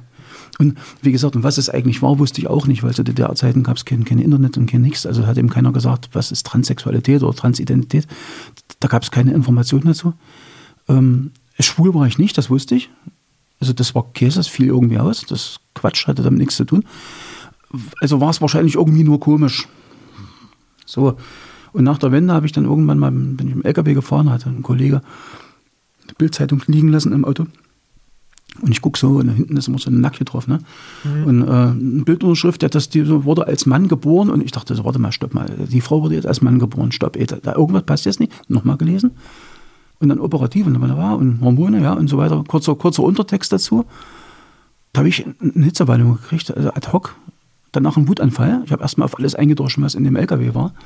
Dann habe ich die Zeitung zerfetzt, habe die aus dem Fenster geworfen. Da wusste ich, was es ist. aus der Bildzeitung. das ist wirklich wahr. War kurz nach der Wende. Aber so, das Thema, das Phänomen haben Sie in der DDR noch gar Nee, nicht gar gehört oder Nein, jemals irgendwie nein, in Erwägung nein, gezogen? Nein, ja. gar nicht. Mhm. Also wenn, dann gab es doch mal so eine komischen, äh, wie, wie nannten die sich, Travestiekünstler. Ach so. Ja? Mhm. Also Amanda Lear war doch auch äh, wunderbar in DDR-Medien und alles, ne? Und Transmann, äh, Transfrau. das war halt der Quatsch. Äh, es, gab, war einfach kein Thema. Es gab es nicht. Ja, mir ist jetzt auch gerade noch eine äh, Frage zu dem Thema Kindheit und Jugend in der Stasi-Familie eingefallen. Mhm. Und zwar interessieren mich Ihre Eltern. Beide haben für die Firma gearbeitet, aber gab es zwischen den beiden eigentlich auch eine Hierarchie? Also war der Vater der autoritäre Strenge und die Mutter vielleicht, wie man sich so klischeemäßig vorstellt, die ausgleichende, versöhnlichere? Oder waren die beiden klar irgendwie eine Partei, ein Kollegium? Das lässt sich relativ simpel beantworten. Also äh, sie waren beide 100% miteinander abgestimmt. Ne? Also da, äh, es gab natürlich diese männliche Dominanz, wie sie allgemein üblich war. Das hat aber mit Stasi nichts zu tun. Also das, das, das übliche Ding, ne? der Mann, die Frau und ja. Und da muss man den Vater noch fragen und das, ist, das hat, ja, hat ja jeder erlebt. Das ist natürlich nichts Besonderes. Und ansonsten waren sie aber, was, was in Bezug auf Erziehung, in Bezug auf äh, politische Einstellungen und allem drum und dran, äh, war ein Guss. Also die waren, waren miteinander äh, untrennbar in dem Moment. Na, und da war es auch völlig egal, wer was sagte. Die hatten beide die gleichen, äh, wie soll ich sagen, die gleichen Anweisungsbefugnisse und Verbotsbefugnisse oder sonst was. Das, das war egal. Weil man weiß ja schon, dass die DDR relativ emanzipiert war, auch im Vergleich zum, zum, zu Westdeutschland zum Beispiel eben. Andererseits, wenn man sich die Zahlen anschaut, war die Stasi schon männlich dominiert. Ja, ne? natürlich, natürlich. Ja. Also als Frau hat man bei der Stasi auch nicht die Aufstiegschancen gehabt, da, wenn man es Aufstieg nennen darf. Nee, das war schon, das war schon ein Männerverein. Ja, äh, machen wir doch eine Rubrik. Genau. Okay. Osthumor. Genau, die Kategorie heißt Osthumor. Und zwar bitten wir unsere Gesprächspartner, ob sie uns einen Witz aus der DDR oder zu DDR-Zeiten erzählen können. Haben Sie einen, der vielleicht mit der Stasi zu tun hat oder mit was auch immer?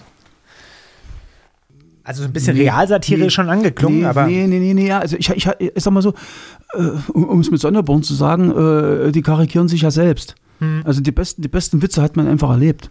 Ja, also die, die Schnapsflasche im, im, im Panzerschrank des Referatsleiters und äh, diese anderen Geschichten. Oder wenn dann einer ankam, hat er einen Kopf, eine Kopfnuss gegeben, als der Stellvertreter am Teil gesagt hat, was, willst du ein richtiger 18er werden? Und rums, den, voll eine Kopfnuss auf den Nuschel, dass es mich bald weggedreht hat. Dann habe ich überlegt, was machst du jetzt? Einfach zurück und bumm, hab dem wieder eine gegeben, also rückwärts durch den, durch den Raum getorkelt, auf den Arsch gefallen, hat aber gelacht, hat, fand er total toll.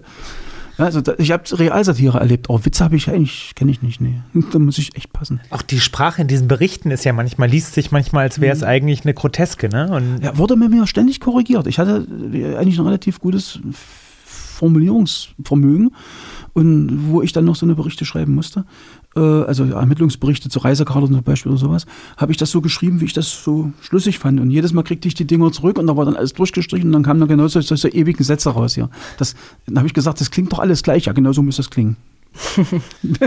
das ist, nee, ist wirklich paradox eigentlich. Nee, aber einen Witz kenne ich nicht. Also da muss ich passen. Vielleicht kennt jemand anderes ihn. Ich bin Valerie, kennst du vielleicht einen? Aber ich finde, das reicht eigentlich, oder? Ja. Willst du dir jetzt auch noch, also wir sind ja Also es eigentlich jetzt schon Film, alles lustig. äh, das, das Leben des anderen, äh, Die- ist ja. ein guter Film. Da ist eine Der andere, Szene, ja. wo die im, in, in, in, in der äh, was sagen wir, Mensa, im Speisesaal sitzen und da erzählt ein Stasi-Mensch dem anderen einen Witz. Und die lachen und am Nebentisch kriegt das da ja, der Hardliner mit, sag ich mal, ne? Und der, ja, erzählen Sie mal weiter, erzählen Sie mal weiter. Er erzählt den Witz zu Ende und zum Schluss wird er degradiert und versetzt irgendwie. Also, das, Ja. also die kannten schon welche, aber ich kenne sie leider nicht. Also ich habe da nichts, nichts drüber gehört. Soll ich jetzt einen Stasi-Witz erzählen? Mal von mir Wenn er nicht lustig ist, schneiden wir wieder raus. Also, zu DDR-Zeiten saßen drei Gefangene im Bautzen. Erster Gefangener, warum sitzt ihr? Zweiter Gefangener, ich kam immer fünf Minuten zu früh, da hat man mich wegen Spionage verurteilt. Und warum sitzt du? Der zweite, ich kam immer fünf Minuten zu spät, da hat man mich wegen Sabotage verurteilt. Und der dritte, ich kam immer pünktlich, da sind sie drauf gekommen, dass sie eine Westuhr hatte. Okay. Ja, finde ich, finde ich jetzt irgendwo, äh, ja, ich will jetzt nicht sozial lachen, aber da ist mir zu viel Bautzen drin. Das ist, da kann ich schlecht Witze drüber machen. Okay. Ganz ehrlich. Es wäre jetzt echt wirklich nicht, es wäre wär, wär nicht ehrlich, wenn ich jetzt lauthals lache. Ja. Obwohl natürlich eine gewisse Groteske drin ist, aber, aber äh, bei dem Wort Bautzen alleine sind mir gerade der Adern gefroren. Da, Wieso? Äh, na, wieso? Wieso? Thema Stasi-Knast, ich meine, ich habe es gesehen, ich war in Hohenschönhausen, ist ja egal, Bautzen, Hohenschönhausen, was auch immer. Das waren die zwei in der DDR oder gab's noch Nein, mehr? nein, nein, nein. In Halle, in Halle war es der rote Ochse. Äh, alles ist Gedenkstätten. Ne? Okay. Und ich bin durch, durch Hohenschönhausen gegangen, zusammen mit Gerd, also mit, der, mit, der, äh, mit unserer Selbsthilfegruppe Stasi-Kinder, sind wir dort gewesen und hat, der Major Röllig hat uns geführt, der, der selber in Ungarn hopp genommen wurde, republikflüchtig, und hat dort drei Monate zugebracht. Das hat gereicht fürs Leben. Und ist übrigens ein Schwuler. Also ein, ein, ein, Mann, der sich damals schon halt schwul verstanden hat und wollte einfach weg, um es zu leben. Ne? Alles solche Schicksale. Ne? Und wenn man mit den Leuten da durchgeht und, und wenn ich mit Gerd äh, vor dem Raum stand, wo er sozusagen nach seiner, nachdem sie ihn weggekascht hatten, dann hatten sie mit dem Barkas rumgefahren, was üblich war, dieser graue Barkas mit dem HO hinten drauf oder Gemüse, Obst und Gemüse, so ein getarntes Ding. Und innen drin waren ganz winzige Blechzellen, also mit, Stahlblech abgetrennte Zellen. Dann wurden die ewig durch die Gegend gekutscht, damit sie nicht wissen, wo sie sind. Und kamen dann irgendwann dort an und wurden dann nur vollgebrüllt, stehen bleiben, drei Schritte rumdrehen, dies, das. Ne? Dann kamen die in den Raum rein, mussten sich dort komplett entkleiden, wurden allen Körperöffnungen untersucht und na, entsprechend schon misshandelt. Da wurden ihm dann die Zähne ausgeschlagen schon. Und ich stehe mit dem Gerd vor diesem Raum und ich sehe, wie er da steht und wie der ganze Körper zittert. Und im Rücken, also wusste ich nicht, schräg hinten war seine Zelle, der 101. Und wir gehen dran vorbei und ich merke bloß, wie, er anfängt, die Kiefer malen. Das ganze, das, ich dachte, oh Gott, das ist Wahnsinn. Dann habe ich ihn gefragt, ob es okay geht, dass ich mal in die Zelle reingehe. Ich bin wirklich mal reingegangen. Ich habe dann mal diesen, ich wollte einfach wissen, diese, dieser, dieser Blick durch diese Glasbausteine und das, die, die, dieses, einfach mal wahrnehmen, was das ist. Bis eben halt zu diesem Sonder, Sondertrakt, den die dort haben in Hohenschenhausen, das U-Boot nennt sich das, wo dann naja, so Strafzellen halt auch sind, unter anderem eine Dunkelzelle, also die ist wirklich stockdunkel mit schwarzem Plastik ausgekleidet und da wird die Tür zugemacht, da ist nichts, die wissen nicht mehr, welche Tageszeit, die wissen nicht mehr, wer sie sind, nicht gar nicht. Wenn ich mir sowas durch den Kopf gehen lasse, also da wird mir, da wird mir anders, ganz ehrlich. Ja, wenn man das mit einem ehemaligen Inhaftierten erlebt, was auch noch ein Freund von ihm ist, und dann, man selber ist bei diesem Verein gewesen, da gehen schon, da gehen schon Gedankenkaskaden mhm. durch den Schädel. Ne? Also ich habe trotzdem Wasser geholt mit Abend. Also Sie sagen jetzt, dass sich halt dann Witze über Gefängnisse aus der DDR verbitten? Oder? Nee, ich kann damit aber, schlecht umgehen. Ja. Genau, und ist es dann aber generell bei Stasi-Witzen so?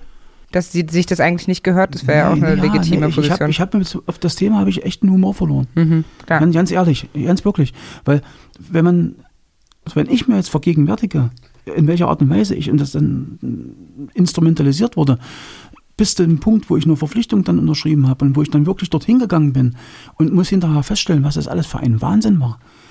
Und dass ich mich mittlerweile mit den Leuten verstehe, die damals dort gesessen haben, die bearbeitet wurden, und die Leute, die damals dabei waren, mit denen kann ich kein Wort mehr reden. Wenn sie dann mit ihren alten, äh, kumpelhaften Scheiß ankommen, tut mir leid, da kriege ich das Kotzen. Darf ich so ein deutliches Wort? Ja, klar. Da, da kriege ich richtig, richtig das Kotzen und Wut. Und es gibt das. Hm. Ja, man, man gucke nur mal bei Facebook eingeben, JHS Potsdam-Golm, also Juristische Hochschule Potsdam-Golm. Ja. Es gibt eine Facebook-Seite, die so heißt, da ist oben drauf das Logo Schild und Schwert der Partei, das DDR-Emblem und dann geht es die ganze, die ganze Seite runter nur mit Verherrlichung dieser Zeit. Ich weiß nicht, wie man sowas noch stehen lassen kann, ehrlich. Golm ist die Hochschule der Stasi, da, da waren Sie auch, dazu mhm. wollen wir auch gleich kommen. Aber dann lassen Sie uns doch gerade mal bei dem Punkt weitermachen, bei Ihrer Biografie, was Sie gerade selbst genannt haben, nämlich die Verpflichtungserklärung. Ne? Die haben Sie mit 16 unterzeichnet. Nicht die Verpflichtungserklärung. Eine? Entschuldige, wenn ich, wenn ich äh, mal kurz einhake. Ja. Nicht, dass erst ein, ein Irrtum entsteht es gab eine Verpflichtungserklärung. Ähm, also ich habe hab meine Akte jetzt auch mit, da könnte ich auch aussehen. Es ist, es ist ein Zettel Papier, A4, wo, wo drin steht, dass ich mich mit Namen verpflichte, also Name, Geburtsdatum, ne, verpflichte, eine Offizierslaufbahn im Ministerium für Staatssicherheit halt später mal zu machen, also sozusagen Berufsoffiziersbewerber fürs MFS zu werden. Nicht Mitarbeiter zu werden, Berufsoffiziersbewerber mhm. zu werden, also die Vorstufe, die dahin führt. Ne? Was dann zur Folge hat, dass man dann entsprechend Veranstaltungen angeboten bekam für diese Berufsoffiziersbewerber von der Kaderabteilung veranstaltet, also eine paramilitärischen Spielchen, äh, Geländetraining, also, also im Prinzip Wehrerziehungslager 2.1, ne? mit Rotlichtbestrahlung und allem, was dazugehört und Schickisten, die dann berichten und naja, wo man so richtig auf Linie gebracht wird. Ne? Und wie kam es dazu, dass Sie das unterschrieben haben mit 16? Ja, das ist eine gute Frage. Das ist, das ist die Frage der Fragen. Das ist die Frage der Fragen. irgendwann, ich frage mich einer, wie das genau war. Dann war ich dann in der Kreisdienststelle Halle und da war dann so ein netter Mann, Fischer hieß der, glaube ich, aus den Akten, habe ich dann mal gelesen. Äh, Unterleutnant Fischer oder irgendeiner, wie auch immer, XY da. So, und der hat dann mit mir gesprochen und ja, das klappt ja noch nicht und das können Sie und so. Dann könnten Sie sich nicht vorstellen, dass Sie auch bei uns arbeiten. Na gut, von der NVA zu dort war es für mich kein großer Sprung, ne? Zumal ich ja sowieso kannte. Zivilmedizin, pff, nicht mit den Zensuren. Also, und dann, ja, und dann haben Gott, Sie diese Verpflichtung unterschrieben mit 16? Ja, Moment. Und dann kamen die Gespräche, was, was zu machen. Na, Sie können zum Beispiel Kriminalistik studieren. Oh, dachte ich, ist auch interessant. Ne? Und dann bei uns arbeiten. Oder Sie können Jura studieren in Potsdam. Und das können Sie sich noch in Ruhe überlegen. Ist völlig egal, ob Sie das oder das machen. Das können Sie entscheiden. Ich dachte, na gut, habe ich so eine Weile sicherlich überlegt, ob man das nun tut. Und naja, ich ohne was dastehe. Äh, ja, Gott, warum, warum soll ich nicht Kriminalistik studieren? Ne? Ist ja auch was. Okay, aber das heißt, dann so, haben naja, Sie die und, dann hat, Erklärung naja, und dann kommt irgendwann der Punkt, wo die dann ein, eindeutig fragen, würden Sie sich dann auch verpflichten dazu, später bei uns als Berufsoffizier zu arbeiten und jetzt als Berufsoffiziersbewerber in das Berufsoffiziersbewerberkollektiv einzutreten? Und da habe ich dann ja gesagt. So, wohlgemerkt, äh, ist dieser Termin, da war in der Bezirksverwaltung, gleich hinter der Pforte, im Besucherzimmer, rote Couch, weiß ich noch waren meine beiden Eltern dabei, weil man durfte ja mit 16 nicht selbst entscheiden, ist ja klar. Ne? So, das heißt also, diese Verpflichtungserklärung wurde von mir unterzeichnet und musste von meinen Eltern beiden gegengezeichnet werden. So, und jetzt kommt das Paradoxe. Meine Mutter sagt mir jetzt, du warst ja damals nicht zu bremsen. Also erstmal war ich ausgebremst, ne? um das mal voranzusagen. Ich war erstmal komplett ausgebremst, weil sämtliche beruflich, beruflichen Wege, die ich mir vorgestellt hatte, sind irgendwie in die Binsen gegangen. Wie auch immer, weiß ich nicht. Kann ich nicht nachvollziehen. Also meine Leistungen waren gut. Ich habe es Abi dann mit 1 gemacht, also richtig mit 1. Ja, und dann kam diese irgendwann die Entscheidung, ja, genau, ja, das ist ganz wichtig eigentlich. Und, und dann kam erstmal diese Berufsoffiziersbewerberverpflichtung, wo dann drin steht, dass man auch die, die, die äh, entsprechend zu informieren hat über äh, neue Kontakte, Freund, Freundinnen und so weiter und so fort. Ne?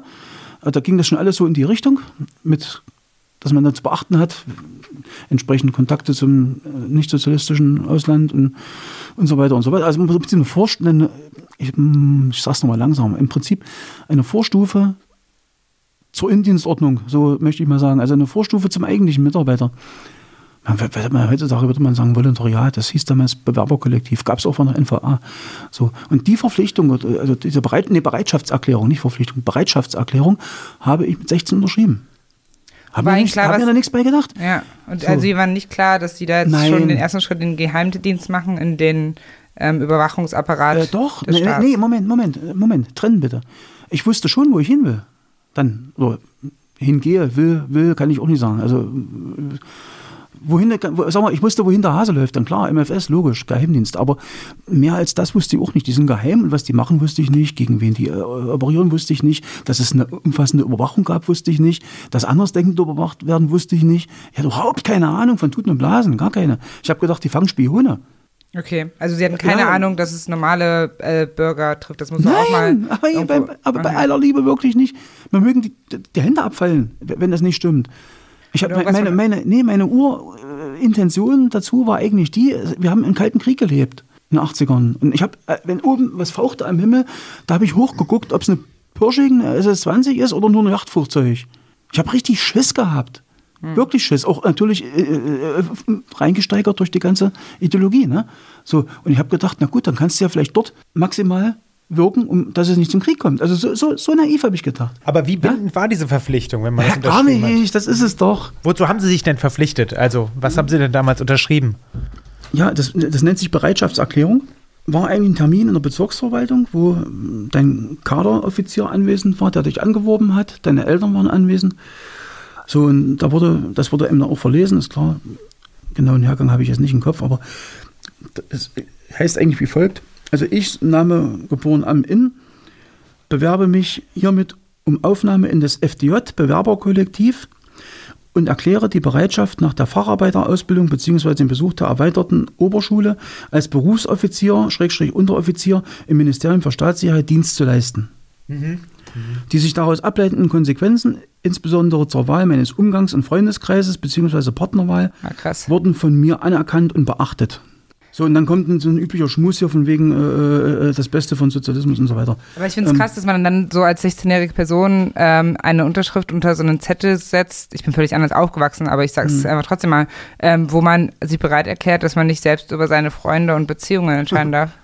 Hat mich damals gar nicht, hat mich überhaupt nicht gestört, weil ich hatte ja keine Freunde und Beziehung. Also was, was hatte mich das jetzt gestört daran? Ich kann das von klein auf nicht anders. Also das war für mich nichts Neues. Entschuldigung, aber ehrlich, wirklich.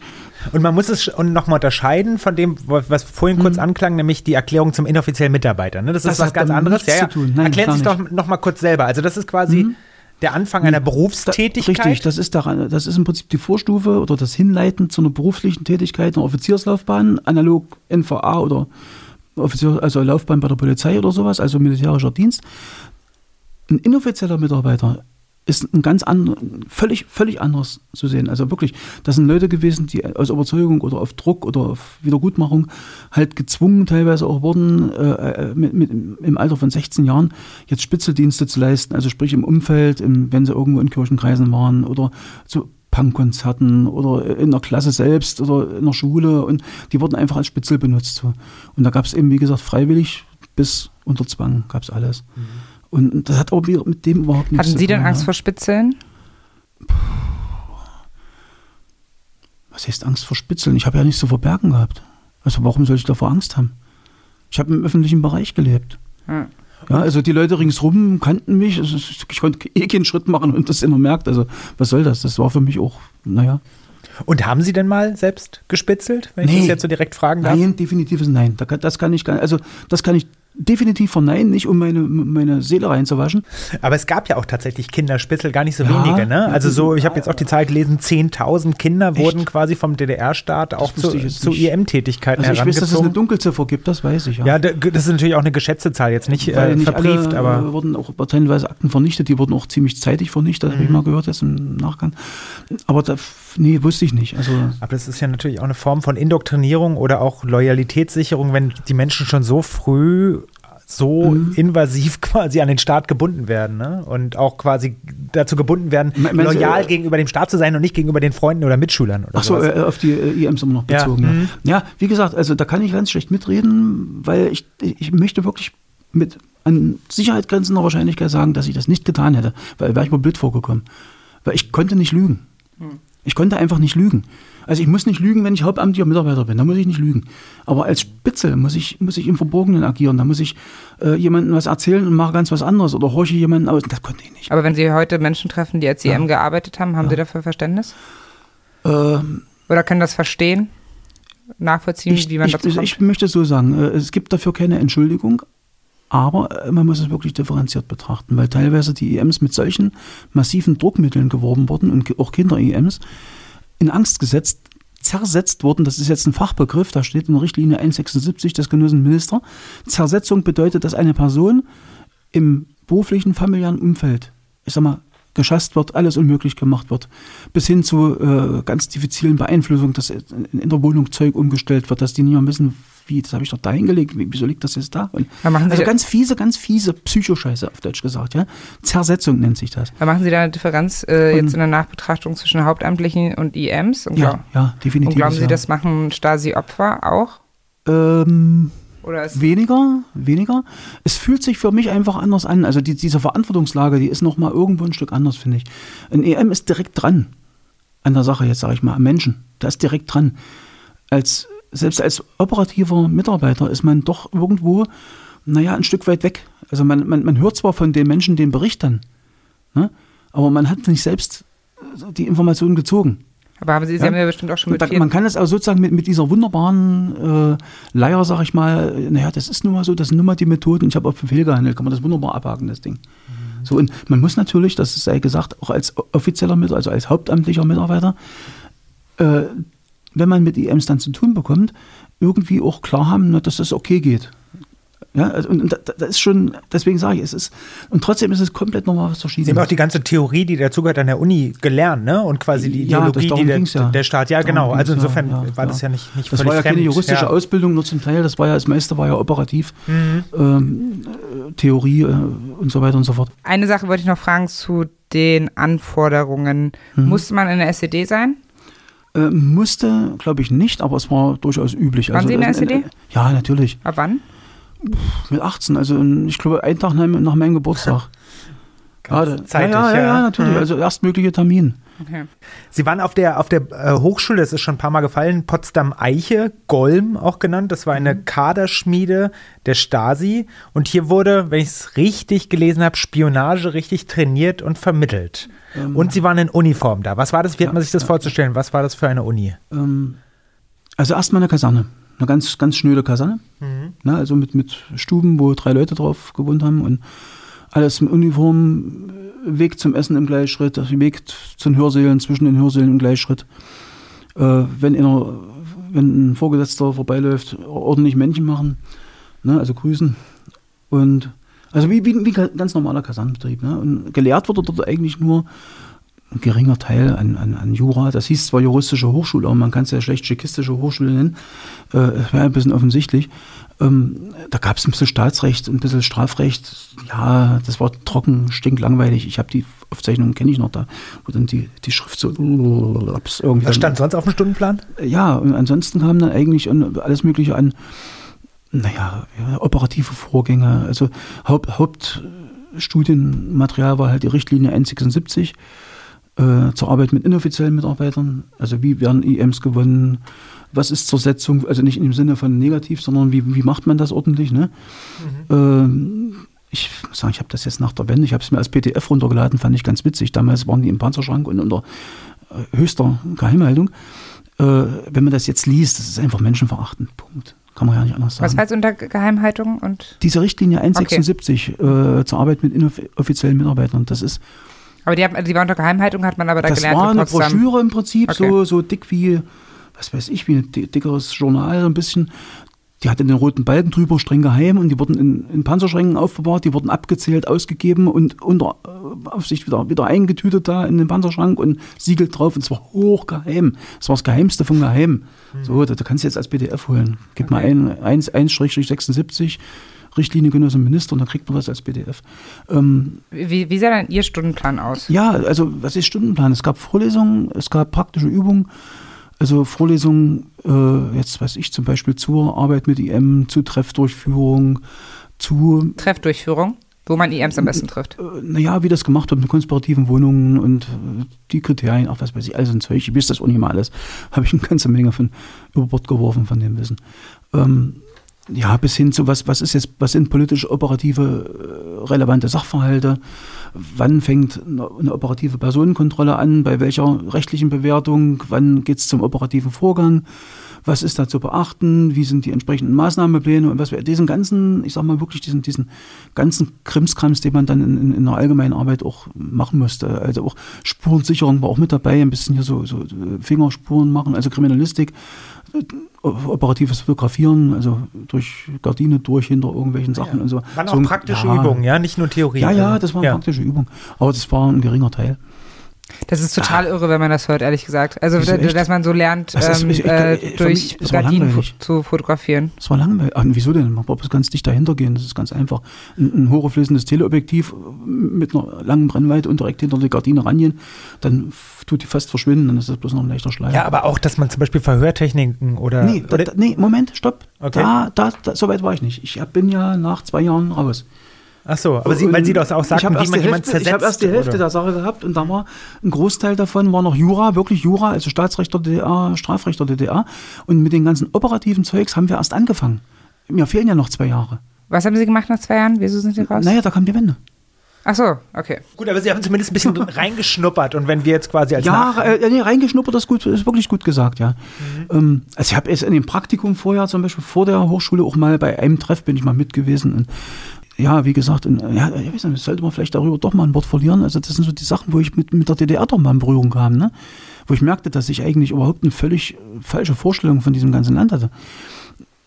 Wo ich jetzt mal äh, im Rahmen einer operativen Aufklärung einer, einer Übersiedler-Person, also einer Ausreisewilligen, sagt man, eine Wohnung auskundschaften sollte. Also mit anderen Worten, mir wurde, äh, die haben eine Annonce angeschleppt, da verkauft die Frau einen Fernseher. Die wollte bloß zu ihrem Mann, der war schon drüben und hat einen Ausreiseantrag gestellt, hatte auch einen Sohn. Und jetzt sind Kerstin und ich sozusagen als junge Familie dorthin gegangen und sollten den Fernseher kaufen. Nur, nur vorgetäuscht, ist klar. Und dabei sollten wir sozusagen einen Grundriss der Wohnung mal zeichnen, damit ich so ein bisschen wie die, wie die Zimmer liegen, wegen eventuellen späteren Maßnahmen und so weiter. So, ja, doch, Gott, das war halt Bestandteil deiner, deines Praktikums. Da bin ich, sind wir dorthin, sind rein, äh, sind auf die Frau gestoßen, haben eine so sympathische und offene und, und, und lebensbejahende Person vorgefunden, die liebevoll mit ihrem Kind umgegangen ist, dass uns beiden wirklich echt die Füße weggerutscht sind. Also wir sind rein, wir haben eine Weile mit ihr geredet, die hat ganz offen mit uns gesprochen, ja, na, ich verkaufe den jetzt, weil ich brauche noch Geld, damit ich dann, ja, wenn ich noch übersiedel, dass ich dann auch mal Start habe. Und die, die, hat so offen, ja, ja, das war so peinlich. Ey, das war so peinlich. Und die wusste nicht, wen sie vor sich hat. Und da habe ich überlegt, den Gescheiß, man schreibt, da haben wir Kassi wir kurz so uns kurz geschlossen. Wir konnten haben uns nicht getraut zu reden, weil wir nicht wussten, ob da schon irgendwelche Maßnahmen B etc. drin hängen und haben gesagt, einen Zettel, vielleicht einen Zettel hinlegen, dass die weiß. Vorsicht. Wir wollten die Frau wirklich warnen. Wir haben es uns nicht getraut. Und haben Sie den Grundriss gezeichnet? Ja, habe mhm. ich gemacht. Und da bin ich mhm. bis heute echt, also das ist, müsste mein konkretester und, und, übelster Schampunkt überhaupt, den ich in der ganzen, in der ganzen Sache habe. Alles andere war so ein bisschen ideologisiert und, und, und naja, ab, ich sag mal, abgehoben. Äh, aber das war konkret. Mhm. Und dafür, dafür schäme ich mich bis heute. Was natürlich Achso, und die Scham war übrigens, also erstens mal, nein, wir sind, wir sind raus aus der Wohnung nachher, ne? Wir haben uns beide äh, völlig erstmal, sind erstmal ein Stück gelaufen, haben miteinander gesprochen, sagten, wir müssen raus aus der Sache, wir müssen aufhören. Also sprich, raus aus der Stasi. Waren unsere ersten Gedanken von Kerstin und mir. Und dann, wir wussten nicht, wie wir es machen sollten. Die Angst war zu groß. Wann war das denn? Das war in einem Praktikum 1989 im April, glaube ich. Also, okay, das Praktikum zählt jetzt während, aber also, während der ja, nee, Ausbildung. Das war Golf. während der Ausbildung, da gab es äh, drei Monate Praktikum zwischendurch. Okay. Nochmal so wie, wie eine Praktikumseinlage so. Und da ist das gewesen. Und glauben Sie, Sie wären dann rausgegangen, wenn die Wende nicht gekommen wäre? Also Kerstin auf jeden Fall, das ist sicher. Aber ich weiß nicht, ob es unsere Beziehung zerbrochen hätte oder, oder ob ich dann auch den Schluss gezogen hätte, ich gehe mit ihr. Also das wäre so eine große Entscheidung gewesen, da hätte ich damals komplett meine ganze Familie cutten müssen. Warum wären Sie dann geblieben, wenn Sie geblieben wären? Eher aus Angst oder eher aus, aus Angst? Aus Angst? Ja, definitiv aus Angst. Aus Angst, dass ich irgendwie jemanden jetzt, äh, also entweder selber zu Schaden komme, weil ich ja dann Geheimnisträger war und bin ja dann abtrünnig geworden. Ne? Also die Angst war riesig. Bis hin zu der Angst halt, was werden die Eltern sagen, was, was kriegen die dann vielleicht Ärger auf Arbeit? Und also das war ein ganzer Komplex von Angst. Das war eigentlich, Angst, Angst war das, das Machtmittel schlechthin in, in diesem Verein. Haben Sie diese Geschichte auch schon Stasi-Opfern erzählt und ja. wie haben die dann reagiert? Äh, noch besser, ich habe mit der Frau gesprochen, deren ja. Wohnung ich damals gezeichnet habe. Äh, fand ich eine der großartigsten Sachen, die mir hier passiert sind. Ich habe im Rahmen der, also der Doku mit dem NDR damals und der Akteneinsicht bei der BSDU, habe ich davon erzählt, weil ich den Namen noch wusste, mit Klarnamen, wo die gewohnt hat, alles, habe ich nie vergessen. Und habe das auch der äh, Frau Richter, was die, die Leiterin von der Außenstelle in Brandenburg ist, habe ich das so genauso erzählt und auch der, der Journalistin vom NDR. Und die haben sich beide wirklich, also mit meinem Einverständnis und meiner Bitte, darum gekümmert, weil ich sah, dass in den Akten dieser Name geschwärzt ist. Ne? Also das ist, es gibt da diese, einen Bericht über mein Praktikum und da steht drin am Fall von entsprechend sowieso. Es war geschwärzt. Ich wusste aber den Namen noch und dadurch konnten die natürlich im Original glaubhaft nachvollziehen, dass ich keinen Quatsch rede. Äh, haben die Frau ausfindig gemacht und haben sie freundlichst gefragt, ob sie denn bereit wäre, mit mir zu telefonieren. Und wir haben telefoniert, Peter. Über drei Stunden. Ne? Was haben die da gesagt? Ich weiß es nicht mehr. Drei Stunden, wie soll ich die jetzt wiedergeben? Also, äh, ich habe mich erstmal, glaube ich, mich bei ihr entschuldigt. Also, es ist Quatsch, es gibt hier eine Entschuldigung. Also, entschuldigen ist Blödsinn. Ich habe ja gesagt, es tut mir irrsinnig leid. Wirklich. Und dass sie mich damals beeindruckt hat und einfach, dass wir auch hinterher wirklich die, die Segel streichen wollten dort und wollten weg. Und, und da sagt sie, warum haben sie es denn nicht gemacht? Ich sage, Angst. Und warum, war, warum war sie dann so hörig, sagt sie. Warum waren sie denn so hörig? Ich sage, ich kann es Ihnen nicht sagen. Aber ich krieg's raus. Und wie gesagt, ich habe es mittlerweile rausgekriegt. Wir haben einen ganzen dicken Aktenordner voll äh, Psychologie äh, also gemacht. theoretisch wäre das möglich gewesen, dass man die Stasi auch ja, wieder verlässt. Ja, das habe ich an einem, an einem Punkt gesehen. In Potsdam hat einer aufgehört damals. Also ein Offiziersschüler aus unserem Haus, ne? Der ist gegangen, das heißt, wir sind früh angetreten, dann äh, kam ja äh, Genosse sowieso, ne? Mitteilung, da stand dann in Zivil, wir alle im, im, in Reihe und Glied, äh, wird uns verlassen. Er nimmt, was weiß ich, also eine übelste äh, Abwatsche auf Deutsch gesagt, ne? ist nicht mehr bereit, entsprechend den Verpflichtungen und so weiter und so weiter. Wurde nicht erklärt, warum. der stand da wie entrückt. Dann, ich vergesse nie den Gesichtsausdruck dieses Menschen da. Der stand auf der Treppe, auf dieser Vortreppe neben, dem, äh, neben unserer Obrigkeit und guckte so völlig versonnen einfach nur ins Nichts eigentlich. Also was der gedacht hat in dem Moment, weiß ich nicht. Ob er mehr glücklich war, dass er Freiheit, endlich rauskam, ja. Mhm. oder ob er mehr Angst hatte, was jetzt noch passiert, ich weiß es nicht. Keine Ahnung. Das war der einzigste, von dem ich es weiß. Und ich war dann sozusagen der Nächste. Ich bin ja dann nach, der, nach Mauerfall, war ich ja der Erste, der in Potsdam gegangen ist. Also ich habe es nahtlos entschieden, reicht, aus Feierabend. Da waren alle anderen noch da. Wie lange hat die Hochschule denn noch existiert? Nach Weiß ich nicht, ich habe mich damit nicht mal befasst. Keine Aber ganz lang wird es ja nicht mehr gewesen sein. weil der, Weil- der ich Träger weiß- war dann ja weg. Nee, weiß ich wirklich nicht. Kann ich, kann ich nicht sagen. Ich weiß bloß von einem, meinen ehemaligen Mitzimmer, Menschen, den hatte ich sporadisch mal Kontakt noch gehabt, der sagte, dass er hinterher, wo alle weg waren, sind sie dann mit, mit, mit der 26, also die Abteilung äh, für operative technische Maßnahmen, die sind dann durch unsere Zimmer gegangen, haben die ganzen Wanzen rausgebaut. Also unsere Zimmer waren komplett Ah ja. uns. ja. Ich wollte zu Golm noch, noch gerne eine Nachfrage Mhm. stellen. Wie waren denn, weil Sie vorhin von der Rotlichtbestrahlung sprachen, Ja. das war einfach wirklich eine durchideologisierte Einrichtung. Und wie waren denn die Dozenten zum Beispiel? Das waren wirklich 160 Prozentige. Lang- langweilig. Achso, langweilig. Langweilig, die waren einfach langweilig. Keine Ideologen. Ich habe Briefe noch, wo ich mich mit Kerstin austausche. Äh, Das war langweilig. Also das war einfach nur trivial und langweilig, ehrlich gesagt, wirklich. Das sind die, die Leute sind, das sind selbst die, da saßen manchmal Offiziere mit drin, die, die, sind, die sind als Erste eingepennt. Also das, das ist wirklich, die Leute sind reihenweise eingeschlafen da. Und unter den Kam Kommilitonen gab es da, wir hatten es vorhin mit, Mhm. den, mit den anderen Stasi-Kindern, da haben, haben sie sowas nicht erlebt, aber gab es nicht wenigstens zwischen denen dann irgendwie auch so eine Gemeinsamkeit, so irgendwie, dass man zusammen in dann- Stasi-Kneipen gegangen man, ist? Oder? mit drei, nee, nee, Stasi-Kneipen gab es nicht. Es gab eine Objektgaststätte. Ist klar, das war dann aber im, im Objekt. Also ansonsten sind wir ganz normal nach Potsdam in Ausgang und was weiß ich, sind da mal ins Kino gegangen, haben eingekauft. Kann ich mich aber kaum dran erinnern. Das ist auch völlig, völlig sekundär und gegenstandslos. Ist halt wie Ausgang bei einer Armee. Aber da, So. da, genau, man wusste ja dann, woher sie kommen. Wie sind die Leute ihnen begegnet auf der Straße? Die, die wussten nicht, woher ich komme. Nee? Ich, weiß, ach, ich bin Ja, ganz, ich bin noch ganz normal, in einer ganz stinknormalen Zivilklamotten rumgerannt. Okay. Also das war, nee, da war man wirklich nicht auffällig in dem Fall. okay. Ich habe hab auch- Motorradkombi angehabt, bin nach Potsdam reingefahren und dann irgendwo mit Motorradklamotten. Das, das war völlig, Ja. das, das hat überhaupt nichts damit zu tun. Und sind Freundschaften entstanden irgendwie auch zu anderen, die in einer ähnlichen Also Lage die stecken? sind, die sind, und unter den Leuten sind natürlich Freundschaften entstanden. Ist ja. klar, wenn man, ich meine, bei Ihnen jetzt, Sie hatten ja vorhin gesagt, Nee, dass Sie keine jetzt- Freunde hatten. Nee, nee, nee. Das, also eine wirkliche Freundschaft. Also ich war mit dem, der mit mir auf dem Zimmer war. Wir haben uns dann nach, nachdem ich auch weg war, noch, glaube ich, eh noch zweimal getroffen, als er ein Vater geworden ist oder sowas. Aber das war kein wirklicher Kontakt mehr. Ja, ich wollte ich wollt auch mit den Leuten nichts mehr zu tun haben. Also ich habe keinen, keinen Ja. Bock mehr drauf gehabt auf die Menschen, ehrlich nicht. Herrschte denn da unter den Kommilitonen Misstrauen oder hat man da auch mal einen Stasi-Witz gemacht? Ich sage mal, Stasi-Witze kenne ich nicht. Also ich, ich, ich kenne wirklich keine, mir waren die auch irgendwie egal. Es war wirklich alles Aber was ich weiß, ich weiß ich, im Grunde ja. Was ich weiß, dass sie bei uns Rias gehört haben jeden Früh. Also das war Was da sie Rias. Die haben früh Rias angemacht erstmal. Habe ich mich immer dagegen verwahrt.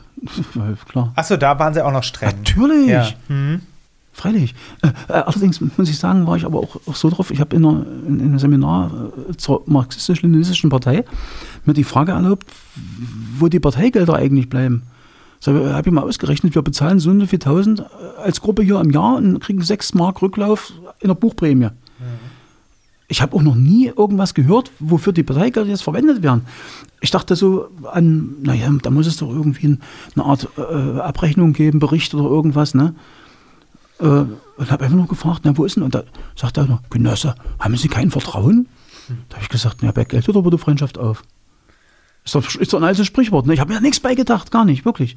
Ne? Ah ja, und ein Aufhänger der ganzen Sache war, äh, äh, habe ich ihm erklärt, dem Lehrer dort im Seminar, äh, warum ich die Frage stelle. Sag ich, weil in Halle haben sie jetzt eine neue SED-Kreisleitung gebaut, äh, Bezirksleitung gebaut, das sogenannte Café Böhme, mit, mit Waschbeton und Scheiben. Also aus wie der Palast der Republik in klein. Die ganze Bevölkerung hat sich die Nase gerümpft, sagt, guck doch mal, guck die Bonzen an hier, das, das ist jetzt Volkspartei und so. Ne? Also die, der normale Mensch hat darüber gelästert. Also jetzt in der Schule zum Beispiel fehlen mal immer so eine Bemerkungen und Kaffee Böhmer war ja ein allgemeiner Begriff. Und ich wollte einfach mal wissen, wie ist denn das eigentlich mit den Parteigeldern? Weil muss ja von Parteigeldern gebaut sein. Warum werden die denn für so eine Protzbauten verwendet? Weil da machen wir uns ja unmöglich vor der Bevölkerung. Ja. So, und so naiv habe ich gefragt und danach kamen komische Dinge. Jetzt hat, aber das war dann halt so ein Moment, dann könnte ja auch ein Moment gewesen sein, vielleicht, dass es die russische Fakultät äh, hieß, obwohl es nie richtig um Jura ging. Also es gab ja schon äh, dann den Kommilitonen, den sie beschrieben haben, der ausgestiegen ist. Also es gab ja schon ein paar Momente, die Ja. Irritationsmomente waren, wo man hätte mehr in Zweifeln kommen können. Aber sie waren trotzdem bis zu diesem, Die Zweifel waren da irgendwo, aber die waren mit, mit so einer massiven Gehorsamsdecke begraben, dass die keine Chance hatten. Wenn man von einer frühkindlichen Erziehung ausgeht, in einem Guss bis durch, bis man 18, 19, 20 ist, da, da kommst du schlecht dran. haben Sie mal sowas wie von den Mauer, also haben Sie von den Mauertoten gehört? Nee, Gar nicht. Mm. Nicht einmal bis zur Wende. nee, nicht, dass ich wüsste. Also ich müsste jetzt lügen, aber also nicht so, dass es mir irgendwie aufgestoßen wäre. Ich wusste freilich, dass es da eine Mauer gibt mit Schießbefehl und allem drum und dran. Und aber ob das Mauertote im Konkreten, ich muss sagen, ich, ich habe mich, glaube ich, auch nicht drum gekümmert. Und dass es Widerstandskämpfer gab gegen den Staat, dass es Leute gab, die sich aufgelehnt haben? habe ich erst mitbekommen im Rahmen dessen, als es dann irgendwann mal soweit war, dass uns gesagt wurde, äh, wir gehen, also in ihrer Ausbildung werden sie entsprechend politisch negative Elemente, äh, also wissen, was, was politisch negative Elemente sind, also so nannte sich das damals, also äh, irgendwelche Leute, die jetzt naja, sich negativ über den Staat äußern und äh, äh, bis hin zu Arbeit verweigern, die irgendwie ill- illegale Gruppen organisieren, um dann ja, irgendwas gegen den Staat zu organisieren oder die abhauen wollen, ja, die, die flüchten und alles, das, war alles negativ, ist klar, ne? So Künstler, äh, das, das, ist, das ist natürlich auch interessant. Doch, warte mal, das ist wichtig. Das ist wichtig. Ich müsste auch mal einen Blick darauf werfen, was noch wichtig ist. Ähm, Künstler. Es, es gab eine, eine ganz krasse Einstellung, also ich kann nur sagen, seitens meiner Eltern jetzt im Konkreten, gegenüber Künstlern äh, und Intellektuellen. Das, das war das Letzte. Mhm. Kein hohes Ansehen. Überhaupt gar nicht. Das erklärt auch dieses introvertierte Arschloch ne, mit dem Gitarrenunterricht. Äh, also Leute mit langen Haaren waren Gammler, ganz normaler Sprachgebrauch. Mhm. Künstler waren alles so eine introvertierten Tu nicht gesagt, ja. Kirche, also Kirche waren Kirchenfriebse, wissen die? Fiepse. Kirchenfriebse. Frieb. Das war dieser Das Wort Kirchenfriebs. kenne ich nicht. Ja. Das ist ein Kirchenfriebs. Das war so ein abwertendes Wort für irgendwas wie Pfarrer oder, oder junge Gemeindemitglieder Ah, ja. oder irgend sowas. Also Kirche war sowieso No-Go, ist klar. Wie stand man eigentlich zu Russland? War das auch völlig Das waren die unkritisch? Freunde. Ja, aber also Punkt. Das waren Mhm. die Freunde. Ja, selbst von manchen SED-Menschen hat man ja gehört, dass die Russen dann irgendwie letztlich auch, auch als störend oder als, als gängelnd empfunden worden sind oder Äh, so. Und dass man eine doppelte Sprache gegenüber ihnen entwickelt hat. Überhaupt gar nicht. Das Nee. waren die Freunde, das waren die Freunde, das waren die Das Freunde. war auch für Sie persönlich so. Ähm, Gesellschaft für deutsch-sowjetische Freundschaft. Ich, ich Sie nichts? Negatives Ja. bei. Mhm. Nix, überhaupt nichts Negatives bei. Ich wusste, dass die ihre Soldaten übelst scheuchen. Das war, hat man mal durchgehört, ne? So, ansonsten, das waren halt die Freunde, Punkt, Ende. Das, äh, über die ganze Sache NKPD, äh, ein, ein, Einkaschen von Leuten ab in Gulag und so weiter, was da gelaufen ist nach Kriegsende und äh, die ganze Sache, wie, wie, wie die SED entstanden ist, wie die DDR entstanden ist, was da die ganze Stalin-Geschichte eine Rolle spielt, davon habe ich nie was gehört. Das habe ich mir alles, alles erst im Rahmen der Aufarbeitung erlesen. Ich würde gerne mal nochmal bei diesen Mauertoten einhaken, Ja. weil Sie jetzt Gerne, ja. Sagen, okay, ich habe davon wirklich nichts gehört, weil eine andere Option, mit der man das vielleicht dann auch noch irgendwie für sich rechtfertigen kann, ist vielleicht, also das habe ich jetzt ehrlich gesagt schon öfter von ehemaligen DDR-Bürgern gehört, die halt auch nicht mal in der Partei waren und nicht mehr bei der Stasi, die gesagt haben, nee, ist natürlich schlimm mit den Mauertoten, natürlich haben wir es irgendwie mitbekommen, naja, aber es war ja schon so, sie wussten ja, dass da die Leute mit Gewehr stehen, sie hätten ja ich- nicht ja, gehen müssen. ja, ich kenne die Was ja aus heutiger Perspektive total pervers, also Einstellung Ich, ist. ich muss eine Sache nochmal Ähm, korrigieren. Äh, ich hatte natürlich von der Republikfluchten Kenntnis, das haben sie uns im Unterricht gezeigt. Ne? Ja. Diese, diese Sachen, wo, sie, wo die Leute mit einem, danke, mit einem U-Boot zum Beispiel äh, machen wollten oder mit einem Ballon oder mit einem irgendeinem selbstgebastelten Also die Sachen haben wir gehört, klar. Und dass es da auch Opfer gab. Also dass Leute da abgestürzt sind oder das, das habe ich gehört, das wusste ich. Also das möchte ich mal ganz klar sagen. Aber da habe ich jetzt kein, naja, das habe ich so auf der Ebene betrachtet. Naja, Gott, wenn man das Risiko eingeht, sich mit irgend sowas auf den Weg zu machen, dann kann, kann, kann, das, kann das ja mal passieren. Ne? Also, aber direkt dieses Erschießen an der Grenze. Also was der Chris Jeffrey war, das letzte Opfer und, und, und die Hunderten, die da gestorben sind. Ne?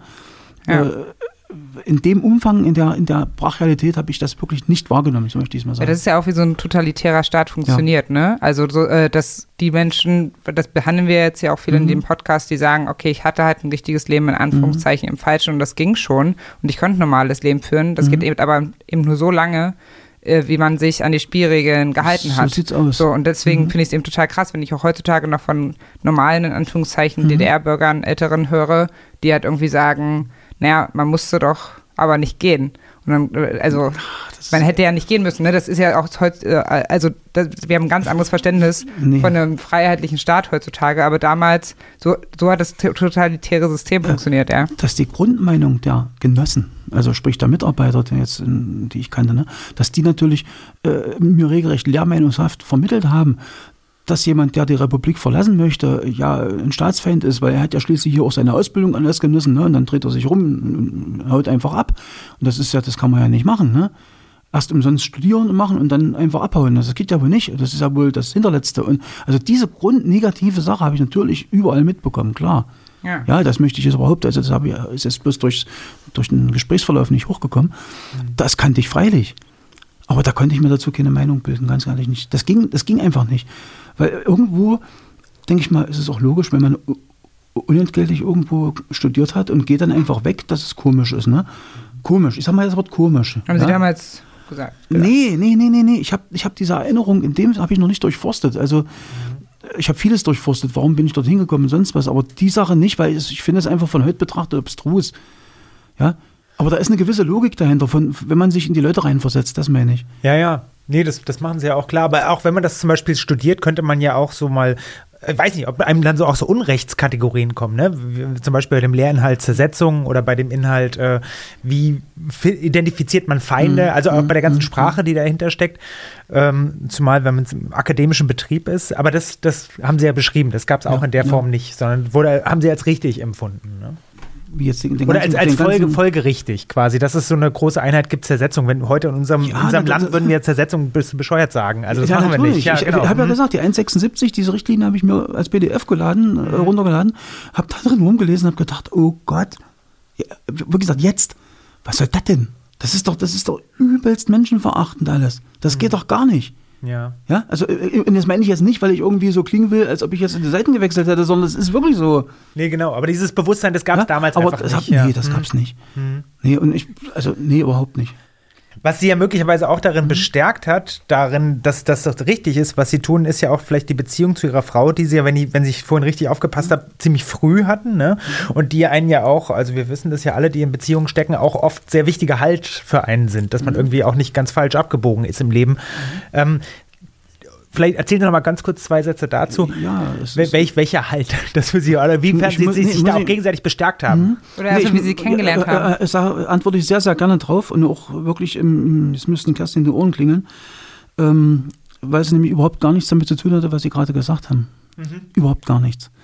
Sondern äh, es ist so gewesen, dass Kerstin in einer ganz normalen DDR-Familie gelebt hat, also schon systemkongruent, also ja, Vater bei der GST und GSD steht für? Gesellschaft für Sport und Technik. Also Ah, ja. es, ist jetzt, die waren, die haben das System nicht abgelehnt, ne? Also war jetzt nicht, die Mutter war Lehrerin, später äh, in, einer, in einer Behinderteneinrichtung, äh, ist eine ganz famose Frau auch gewesen. Ähm, gut, aber nun lief es dann auch zu Hause auch nicht so super, ne? Die haben sich auch mal gefetzt und das war die ganze familiäre Lage bei ihr war auch nicht so super. Ähm, war die eine Seite. Die andere Seite war die, ich durfte nicht bei ihr bleiben. Also übernachten bei ihr ging gar nicht. Ich konnte mal zu Besuch hinfahren, natürlich mit, mit Erlaubnis. So, und dann, äh, ja, wie, wie ist das mit 16 Jahren? Versucht man irgendwie, da ist man dann verliebt und ja, es ist etwas ganz Übles passiert. Also nicht ich bin, also nicht Kerstin war meine Stütze, sondern Kerstin hat durch die Beziehung zu mir ihre komplette Familie verloren. Das ist nämlich das Üble für sie. Also sie hat, äh, weil in, äh, seitens ihrer großen Schwester ähm, jemand in der Familie war, der äh, als feindlich negativ eingestuft wurde, also äh, übersiedlungswillig gewesen, hat auch Arbeit verweigert, also Arbeitsstuderei, was alles damals so schlimm war, der war sozusagen schon registriert. So, und dieser, dieser Mann, äh, also der Mann ihrer Schwester, war sozusagen der Sargnagel, dass sie den Kontakt sofort abbrechen muss. Was im Übrigen auch nicht ganz korrekt ist. Das wurde seitens meiner Eltern auch wieder ganz, ganz auf die Spitze getrieben. Weil es ist nicht so, dass man den Kontakt abbrechen muss, das habe ich später mal erfahren, sondern es hätte vollkommen gereicht, wenn sie vermieden hätte, diesen Mann zu treffen. Deswegen hatte sie nicht ihre Schwester abbrechen müssen, den Kontakt zu ihrer Schwester. Also es wurde wieder maßlos übertrieben, damit auch ja nichts schief geht. Aber wer hat das denn verlangt? Sorry. Meine Eltern. Die Eltern haben das Ja, verlangt. meine Okay. Eltern. Das, das hat Also niemand. Mit 16 schon. Ja. Also wir haben, wir waren im Januar, sind wir, sind wir offiziell zusammengekommen, ne? haben uns, glaube ich, im vergangenen Sommer sind wir zusammen in, in, in so einem Schullager gewesen hier, in so einem, von, von der EOS, also von der Den Schule Sommer dann zuvor. Ja, ja, Ja, okay. ja, Mhm. Und da, da haben wir uns kennengelernt, rein menschlich kennengelernt. Dann haben wir uns zwischendurch mal in zwei Briefe geschrieben und im Januar kam es dann halt durch Zufall ne, dazu, dass wir halt, ähm, dass wir uns gefunden haben, sage ich jetzt mal. Ne? Über, über Schallplattenbogen und so. Ganz, ganz, ganz banal, wie es halt so passiert. Ne? Und ja, muss überlegen, das war im Januar. Im Juni habe ich diese Verpflichtungserklärung unterzeichnet. Ne? Ja, ich muss eben mal die, die, die Reihenfolge beachten. Äh, Die wussten im Prinzip schon, im Januar hatten die die schon überprüft. Also wo wir zusammen waren, sozusagen, wo es rauskam, dass wir jetzt ein Paar sind, war eigentlich schon klar, weil vorher hatten wir ja Kontakt, der Name ist gefallen, wir haben uns mal Briefe geschrieben. Ne? Also die war schon über, die muss schon überprüft gewesen sein. in Aber von ihren Eltern jetzt oder von irgendjemandem Naja, wer, wer sollen sie sonst dort angegeben haben? Ich habe es ich hab's niemandem gesagt. Mhm. Und ähm, also So, also das- mein, meine Eltern müssen den Kontakt halt jetzt mitgeteilt haben, ganz nach Dienstvorschrift. Ähm, Unser Sohn, sage ich jetzt mal, ja, äh, hat eine neue Freundin. Und Mit das Namen- hatte Konsequenzen dann für die. Mit Namen Freundin. sowieso, wohnt da und da und dann gibt es dann die ersten Ermittlungsberichte. Zack. So einfach ist das. Also das, das ist jetzt eine Mutmaßung oder das war jetzt tatsächlich so, das können Sie nach, okay, das, okay. haben, Und- alle, haben alles schriftlich. Äh, Und dann haben Ihre Eltern äh, aber direkt gesagt im Januar zu Ihrer Freundin, Sie müssen jetzt den Kontakt abbrechen zu Ihrer Mhm. Dann Schwester. kam die Forderung, also erst erstmal haben sie versucht, uns generell auseinanderzubringen. Ja, ich sage bloß Thema Zersetzung. Meine Mutter wird jetzt wieder im Dreieck springen. Ist aber so, äh, was willst du denn mit der? Die liest doch den ganzen Tag nur. Musste die am Bus abholen, kann die nicht alleine laufen. Also so eine ganz banalen, runterziehenden Geschichten, wo mir klar gemacht werden sollte, dass das nicht der richtige ist. So. Und die war ja auch, wie gesagt, nicht mal Mitarbeiterkind. Das war ja schon alleine Wahn. Nicht So, standesgemäß. da bin ich aber stur geblieben, weil wir haben uns geliebt. So, fertig, aus. Ich habe sie vom Bus abgeholt, bin halt hinten rumgeschlichen. Ja? Wir waren einfach nicht mehr auseinanderzubringen. Ich meine, wir sind jetzt über 30 Jahre verheiratet also, und das nicht auf Zwang. Ne? Also nicht mal nach einer, Trans nach einer Transidentität hat unsere Liebe kaputt gemacht. Nichts hat unsere Liebe kaputt gemacht. Und das ist das, worauf wir stehen. Und das ist das, wo ich stinksauer bin. Weil sie hat ihre Familie dadurch verloren, dass sie mich liebt. Und das kotzt mich an. Da könnt ihr heulen. Muss ich aufpassen. Da wird es emotional. Aber sie ist dann, Kerstin ist dann auch zur Firma gekommen wegen Ja, ihnen. äh, das ist das Prinzip. Hopp oder top. Kriegen wir euch nicht auseinander, holen wir dich ins Boot. Weil die können liebevoll sein. Komm mal her, meine Kleine. Ach, und hat sie viel später gesagt, Mensch, wir hatten doch mal Zeiten, da war das so schön mit uns beten. Ja, weil wir jetzt nur noch Diskrepanzen haben. so, äh, ja, hat regelrecht vereinnahmt. Dann haben sie ihre Eltern sind gerade ein bisschen gestritten. Ne? Also da war es bei ihr zu Hause auch nicht so kuschelig. Das hat der Sache noch entgegengearbeitet oder zugearbeitet. Und ja, und dann ist er halt in unsere Familie reingerutscht und war nur noch bei uns. Und sie ist dann auch so. Und, und dann ist er automatisch mit äh, angesprochen worden, wie wär's denn und könnten wir uns nicht vorstellen und da geht das ganze Ding weiter. okay, dann machen wir jetzt eine Kategorie, die heißt Mach's Yourself. Mach's yourself. Und da geht es darum, dass die DDR ja äh, das Improvisiererland auch war, weil man eben auch im Mangel gelebt hat. Also meine Mutter zum Beispiel erzählt immer, wie sie sich eben abends die schicken Kleider genäht hat aus irgendwelchen äh, Gardinen. Also man hat improvisiert. Äh, Gibt es eine Sache, wo Sie sagen, die Ihnen jetzt einfällt, ah, da habe ich mal improvisiert, um aus dem Mangel was Gutes zu machen? Äh, die, die Frage habe ich im Vorfeld schon mal beantwortet, wo es darum ging, ob wir privilegiert waren. Wo ich sagte, dass wir materiell durchaus privilegiert waren. Also wir hatten an, an nichts einen Mangel. Also äh, in dem Sinne, also meine Mutter hat sich ihre Klamotten im Exquisit gekauft. Mein Hochzeitsanzug, der war vom Maßschneider. Ja, weiß ich nicht. Also da, da hatten wir keinen Mangel. Das hat auch nicht, äh, nicht daran geändert, dass ich 14 Jahre lang ein Klappfahrrad gefahren bin, was dreimal geschweißt war. Aber das wurde dann auch in der Schlosserei in der Bezirksverwaltung geschweißt. Das war also auch kein Mangel. Also ich hatte einfach keinen Mangel in der Richtung. Also gab's gab's gab's wirklich nicht, ganz ehrlich nicht. Also außer den ganz normalen Mangel, äh, ich sag mal, Sie, Ihr Podcast, die Verkäuferin oder HO-Leiterin, ja, also wie es im, im, im Einzelwarenhandel in der DDR aussah, da möchte ich jetzt mich nicht darüber auslassen, das ist schon mal gesagt worden. Also das betraf uns genauso, aber wir konnten halt uns auch woanders noch Sachen holen. Ne? Das ist genau das, wo ich gesagt habe, ich kannte die DDR praktisch nicht. Ja, das ist genau das. Ja, ich kannte sie nicht. In dem Sinne. Also ja, dass ich für mein Motorrad keine Ersatzteile gekriegt habe, dass ich mir einen Bremsflüssigkeitsbehälter klauen musste, weil sie mir ihn abgeschraubt haben in Potsdam. Ich wusste noch bis alle, das kenne ich auch. Aber, aber, aber den richtigen deutlichen Mangel, so richtig Mangel, haben wir nicht gespürt. Und das meine ich mit Parallelwelt. Und das finde ich gefährlich, wenn eine so machtvolle Institution ne, wie eine Staatssicherheit halt in so einer Parallelwelt lebt. Mhm. Du, du, verlierst doch komplett die Bodenhaftung. Du hast ja kein, kein Gefühl mehr für die Leute, die du angeblich beschützen sollst. Ja, wo kommt denn da noch irgendein, irgendein Realismus zustande? Da, da kommt keiner. Gab es denn sowas wie Grundregeln, die jeder Stasi-Mitarbeiter beherzigen müsste? Also so eine Art Ehrenkodex oder so, was sie quasi im Schlaf aufsagen konnten zu der damaligen Zeit, weil das ihnen so eingetrichtert worden ist? Ah, das klingt das, wieder, das klingt wieder sehr geheimdienstlich und nach, nach, nach, äh, nach 007. Äh, es gab, was ich vorhin sagte, diese, diese, Grund, diese Grundeinstellung, ein Tschechist muss ein heißes Herz, einen kühlen also. Kopf und saubere Hände haben.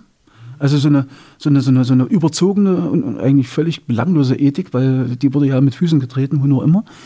Und noch dazu, wenn, wenn das Zitat von einem Massenmörder stammt, ein Ehrenkodex. Also es gab Konspiration ging über alles, ganz salopp gesagt. Das reichte bis in die Familie rein. Das äußere Erscheinungsbild müsste stimmen. Also sprich sauber und ordentlich gekleidet und entsprechend, also dass man auch sieht, dass es diejenigen sind. Völlig bescheuert. Da muss ich wirklich grinsen, ehrlich. Habe ich mich damals beschwert, ne, wo ich mit, mit 18 nach dem Abitur im Anzug, mit Schlips, in Halle, in der Straßenbahn zur Bezirksverwaltung gefahren bin und habe dann ehemalige Klassenkameraden möglicherweise getroffen oder wurde gesehen ja, weil die wussten, ich gehe zur NVA, ins Berufsoffizier, und dann bin ich mit Schlips und Krank durch alle gefahren mit 18 Jahren. Ich, äh, da habe ich mal zu meinem, das ja, da habe ich mal zu meinem äh, Referatsleiter gesagt, ich sage, können wir das nicht mal irgendwie anders machen? Kann ich mich vielleicht mal irgendwie ein bisschen bedeckter kleiden? Ich sage, da kann ich mir gleich ein Schild Stasi umhängen, habe ich gesagt zu dem. Mhm. Genosse, das gibt eine Kleidungsvorschrift. So viel zu dem Thema Vorschriften. Ja, ja okay. So Haarschnitt, Bart war verboten, mhm. Indienstordnung, ja, habe ich, finde ich jetzt nicht gleich raus. Ja, also das war verboten. Äh, es gab halt, ein, die Leute haben eine ganz bestimmte Aura gehabt, sag ich mal. Ne? So, und was in, ansonsten hieß es eigentlich nur, jeder darf nur so viel wissen, wie er für seine unmittelbare Arbeit, das war Grundsatz der Konspiration, also jeder nur so viel wissen, was er zur unmittelbaren Aufgabenerledigung braucht, nicht mehr. Möglichst das Wissen noch streuen zu einzelnen Sachen, damit nicht jeder alles weiß. Also eine klassische Geheimdienstkonspirative Arbeit, also so wie es üblich ist in jedem Geheimdienst. Ähm, und dann gab es natürlich auch noch dieses Selbstverständnis dieser alten Genossen. Ne? Also das, das, das ist aber das, da kann ich ganz schlecht drüber reden, weil das hat mich damals schon angekotzt. Äh, die, diese Betonköpfe, diese, diese Sauf, Saufkumpane, anders kann ich es nicht mhm. bezeichnen. Ich habe über unser Referatsvergnügen berichtet und das war kein Einzelfall, das war enorm. Ähm, ja, ist, der, der Kodex war eigentlich, naja, man hat, man hat diese Ausweis in der Tasche, diesen Klappfix. Ne? Also damit ist man im, im erlauchten Kreis. Ne? Mhm. So. Und das ist schon irgendwie, also es gab dann auch Leute, die völlig arrogant aufgetreten sind, ne? die dann in, in sinnlosen Situationen irgendwie das Ding rausgeholt haben und hier, bumm, mir ist einfach Staatssicherheit und haben dann erstmal alles vom Tisch gewischt. Da äh, gab es total arrogante Typen, absolut. Aber konnte man nur die Hauptamtlichen erkennen? Ja, natürlich. Okay. Die EMs doch nicht, ne? die waren ja, die haben, äh, ja, wissen Sie, das waren Punks, das waren äh, Kirchenleute, das waren was weiß ich was alles. War die äh, Angst vor den IMs wirklich so gesellschafts- und alltagsprägend? Ich weiß es nicht. Ich habe die Gesellschaft nicht gelebt. Mhm. Wie war Aber denn wenn, ich, wenn ich mir die Leute anhöre, was jetzt so, was man so hört, ja, natürlich. Wie war denn das Verhältnis von Hauptamtlichen zu inoffiziellen Mitarbeitern? Also so nochmal kurz die Hierarchie so ein bisschen zu verstehen bei der Stasi. Es gab da Kontaktpersonen, oder wenn ich es jetzt richtig wiedergebe, die Terminologie. Kontaktpersonen? Nee, oder wer hat die geführt? Führungs, Führungsoffiziere. Führungsoffiziere, das war das, ja. ja. Na, das ist ja das, wo, wo man im Prinzip daraufhin geschult wurde. Mhm. Später in der Lage zu sein, mit EMs zu arbeiten. So. Also es gab eine ganz klare Trennung. Ich, ich bin dein Führungsoffizier, du bist auf Deutsch gesagt mein, mein Muli, hätte ich fast gesagt. Aber nee, das, das war auch so verschieden, wie die Menschen sind. Teilweise war das fast eine freundschaftliche Beziehung, die unter Druck geworfen wurden. Da war das natürlich eine ständige Angstbeziehung. Da gab es tausende Varianten. Ja, aber das liest man ja auch manchmal, ne? dass das fast mhm. väterliche Freunde waren, diese Führungsoffiziere, weil ähm, sie auch die einzigen waren, denen die Leute dann vertrauen ja, noch konnten. Ja, war zum Beispiel bei den Kinder-EMs manchmal ein großes Thema, bei sich von Christian. Das war natürlich cool, hat er gesagt. Ne? Das, ich, kann das, ich kann ihn ja mal zitieren, weil das kommt in der Doku offiziell. Das ist also nicht, was ich irgendwo verrate. Wo er meint, das ist schon cool, wenn man dann in einer, in einer geheimen Wohnung mit der Stasi sitzt und kriegt eine Zigarette angeboten und Alkohol und pff, ist schon cool. Ne? Mhm. So, der hat übrigens nach ein paar Monaten einen Rückzieher gemacht. Ne?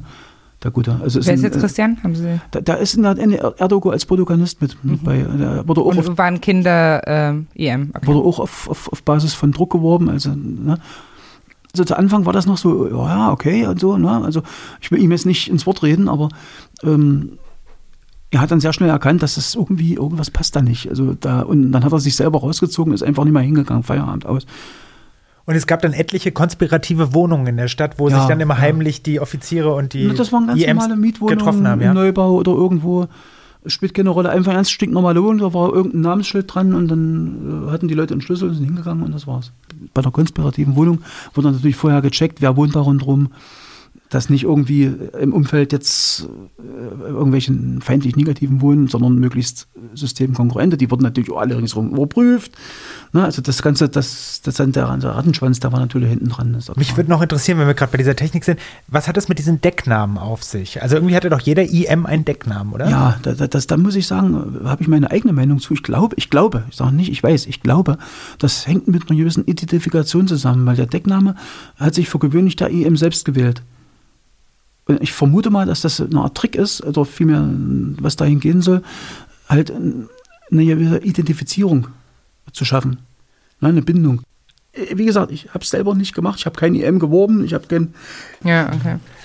Mich würde noch interessieren, wer hat denn eigentlich entschieden, was relevant war? Also was wurde alles beobachtet? Weil manchmal liest man sich ja durch die Akten oder was so notiert ist in Büchern und das kommt einem wahnsinnig irrelevant vor. Ne? Also zum Beispiel auch irgendwelche profanen Dinge wie, wie Gärten angeordnet sind oder so. Aber was war denn da die Direktive? Was war, war die Vorgabe? Also es, es gab da direkte Vorgaben inhaltlicher Art, was ist feindlich negativ. Ja? Also zum Beispiel jetzt ein, mit, mit, Gammler mit langen Haaren und ein, Parker, vielleicht noch Frieden hier, Schwerter zu Flugscharen, aha, das war da schon mal, ja, das hatte man schon mal eine Hausnummer. Da gab es so, ich will mal aus noch Stereotypen. Und über den hat man dann erstmal Informationen gesammelt, um auch was Weil- gegen in der Hand zu haben? Oder also nur, wie die Strategie so war, wenn man den Gammler gesehen hat, Ich identifiziert nur hatte? aus der Theorie. Ich, ich habe Mhm. selber Ja, ja, nicht, ich war nicht in der 20, ich habe damit keine Berührung gehabt, überhaupt nicht. Ich kannte nur Wirtschaft, Reisekader und mal einer, der übersiedeln wollte, einen offiziellen Antrag gestellt hat, mehr nicht, das war alles. Die, die, diese wirklichen, die, die hässlichen Dinge, die jetzt in den Dokus auch kommen, ja, also wo denn die, äh, das war Abteilung 20. Mhm. Also die Künstler, Kulturschaffende, Kirche, da, da, das ist doch das. Das ist, da, da liegt doch der Hase im Pfeffer. Ne? Und dann, dummerweise, also weiß ich, dummerweise ist Quatsch. Ich war halt nicht in der 20 und dadurch habe ich davon keine Kenntnisse erhalten. Weil es gab abteilungsübergreifend keine Informationen. Ich kann mir vorstellen, dass aber so, auch so generell wäre wahrscheinlich eine Drucksituation auch für die EMs ist, irgendwas berichten zu müssen, oder? Also weil ein Freund von meinem Ja. Vater hat halt äh, hat eine, seine Stasi-Akte beantragt, wo eben auch sowas Banales, was du gerade meintest, Ja. drin stand. Er hat eine Freundin, er macht seine Ausbildung gut. Äh, und nachmittags spielt er gerne Fußball, wo man das liest und sich so denkt, okay. Und aber das ist ja wahrscheinlich dann einfach eine Drucksituation. Da gibt es halt ein, zwei Stasi-Spitzel äh, in dem Ort, die irgendwie was berichten müssen. Und wenn es dann nichts zu berichten gibt, dann kommt da eben sowas bei raus. Richtig. Und, und der, der Führungsoffizier hat auch den Druck, Informationen zu bringen. Ja. Ja, also das, das, das wurde regelrecht ausgewertet. Was bringt der EM? Bringt er relevante äh, Informationen oder nicht? Äh, Berichtet er wirklich umfassend? Wahrheitsgemäß, da wurden dann gegen EMs mit aufgestellt unter Umständen. Ne? Da Ah, gab's ja. dann, ja, da gab es Überprüfungen von EM gegen EM.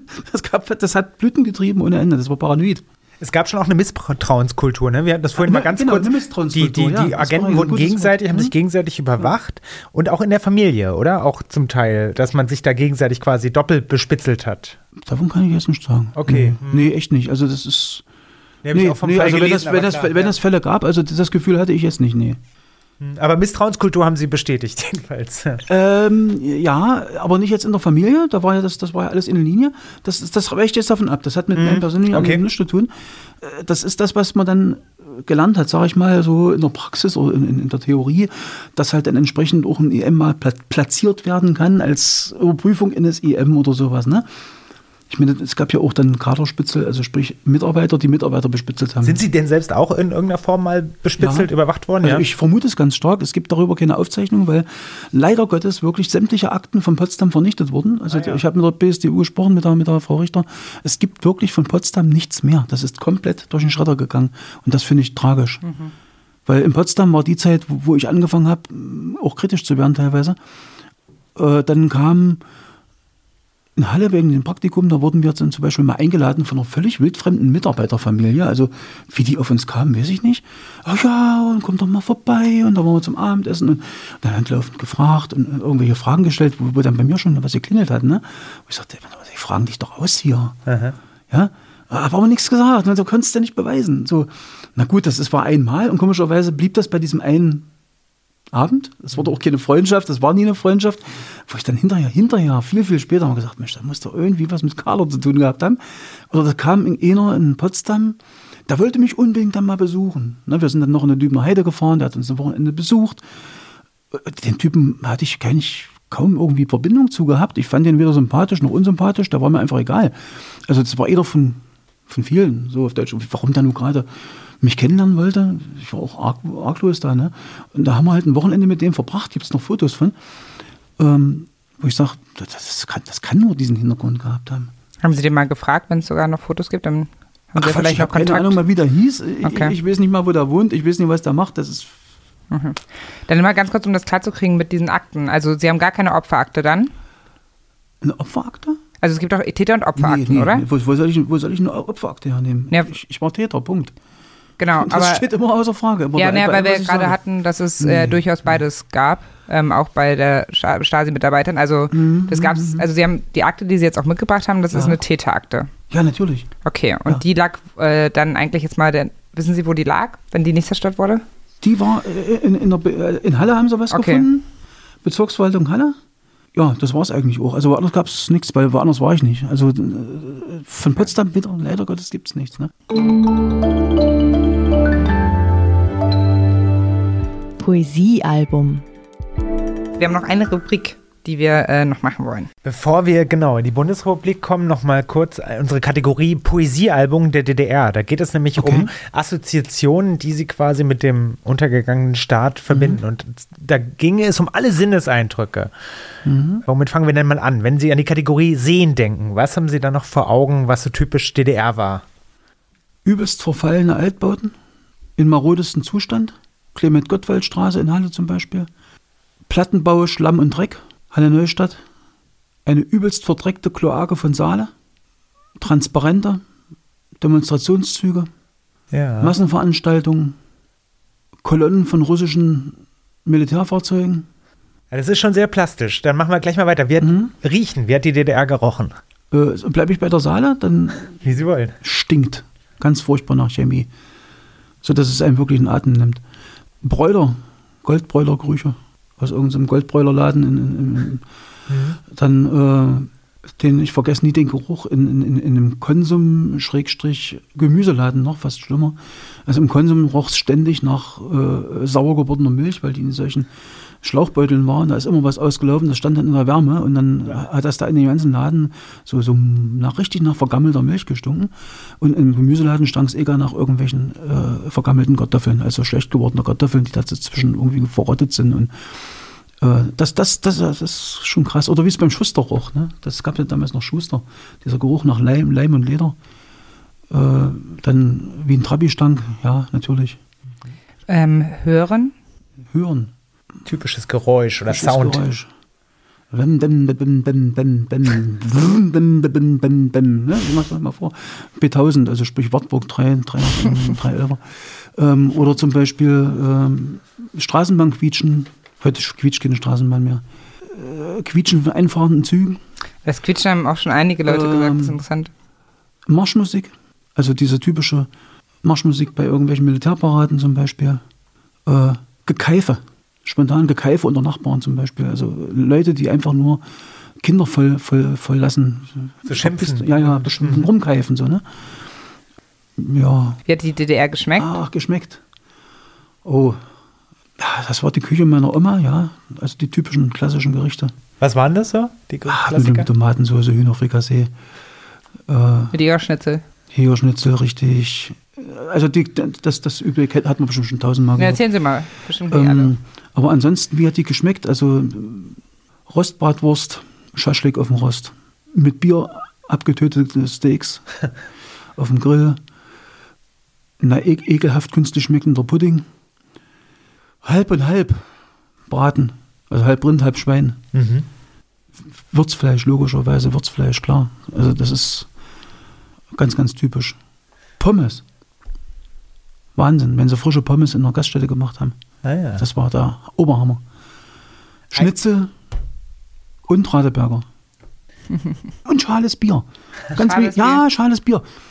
Die, dieses typisch, man nimmt ein Bier, also nicht wie heute, packt man die Flaschen ein, man nimmt die Flasche, dreht die erstmal rum gegen das Licht und guckt, ob es drinnen klar oder trüb ist. Im schlimmsten Fall ist es so ein bisschen trüb und dann hm, mal gucken, ob man es noch trinken kann. Und Wieso war das Bier so oft schal? ja, ja, na, weil das einfach, das war nicht, nicht in dem Sinne pasteurisiert, das war halt frisch. Also heutzutage in einer guten Qualität würde ich sagen, boah, der Hammer, ne? Aber das war schon, war schon doch typisch, ja. Oder, oder im Radeberger, wenn man dann in einer Gaststätte war und hat dort einen Radeberger bekommen, dass man sich da. da reden wir nicht von Pfefferminzlikör oder, oder, oder, oder Apfel. Apfelkorn. Oh, ganz üble Erfahrung. Fühlen fehlt noch. Wie hat die DDR sich angefühlt? Fühlen. Wie, wie, wie, muss ich noch ganz blöd fragen, wie fühlen? Äh, mental fühlen, taktile Tasten, fühlen? Tasten. Ah, okay, also taktile Sachen. Ähm, Kunstleder. Ja, Kunstleder, auf jeden Fall Kunstleder. Dederonstoff. Also diese, diese typischen Dederonstoffe, die so auf der Haut kleben, wenn man schwitzt. Äh, kratzige Pullover, drückende Schuhe, die man erst einlaufen musste, bis sie schon kaputt waren. Ja, wie hat sich noch angefühlt? Jetzt würde mich aber auch das äh, emotionale Fühlen Ja, das ist noch, das ist noch mal eine andere Hausnummer, ja. Äh, Strenge, auf jeden Fall Strenge. Eine Sicherheit, die so paranoid war, dass es schon wieder eklig ist. Vom heutigen Standpunkt aus betrachtet. Also das Gefühl wie jetzt, dass sich stets und ständig alles verändert, dass, dass die Welt offen ist, dass man äh, die Sachen, ich sag mal, hinterfragt, ein eigenes Denken entwickelt hat und so weiter. Das, das, das, das muss man sich vorstellen, dass man das alles mal wegstreicht. Und da bleibt übrig das Gefühl, dass alles genau so weitergeht. Dieses Gefühl.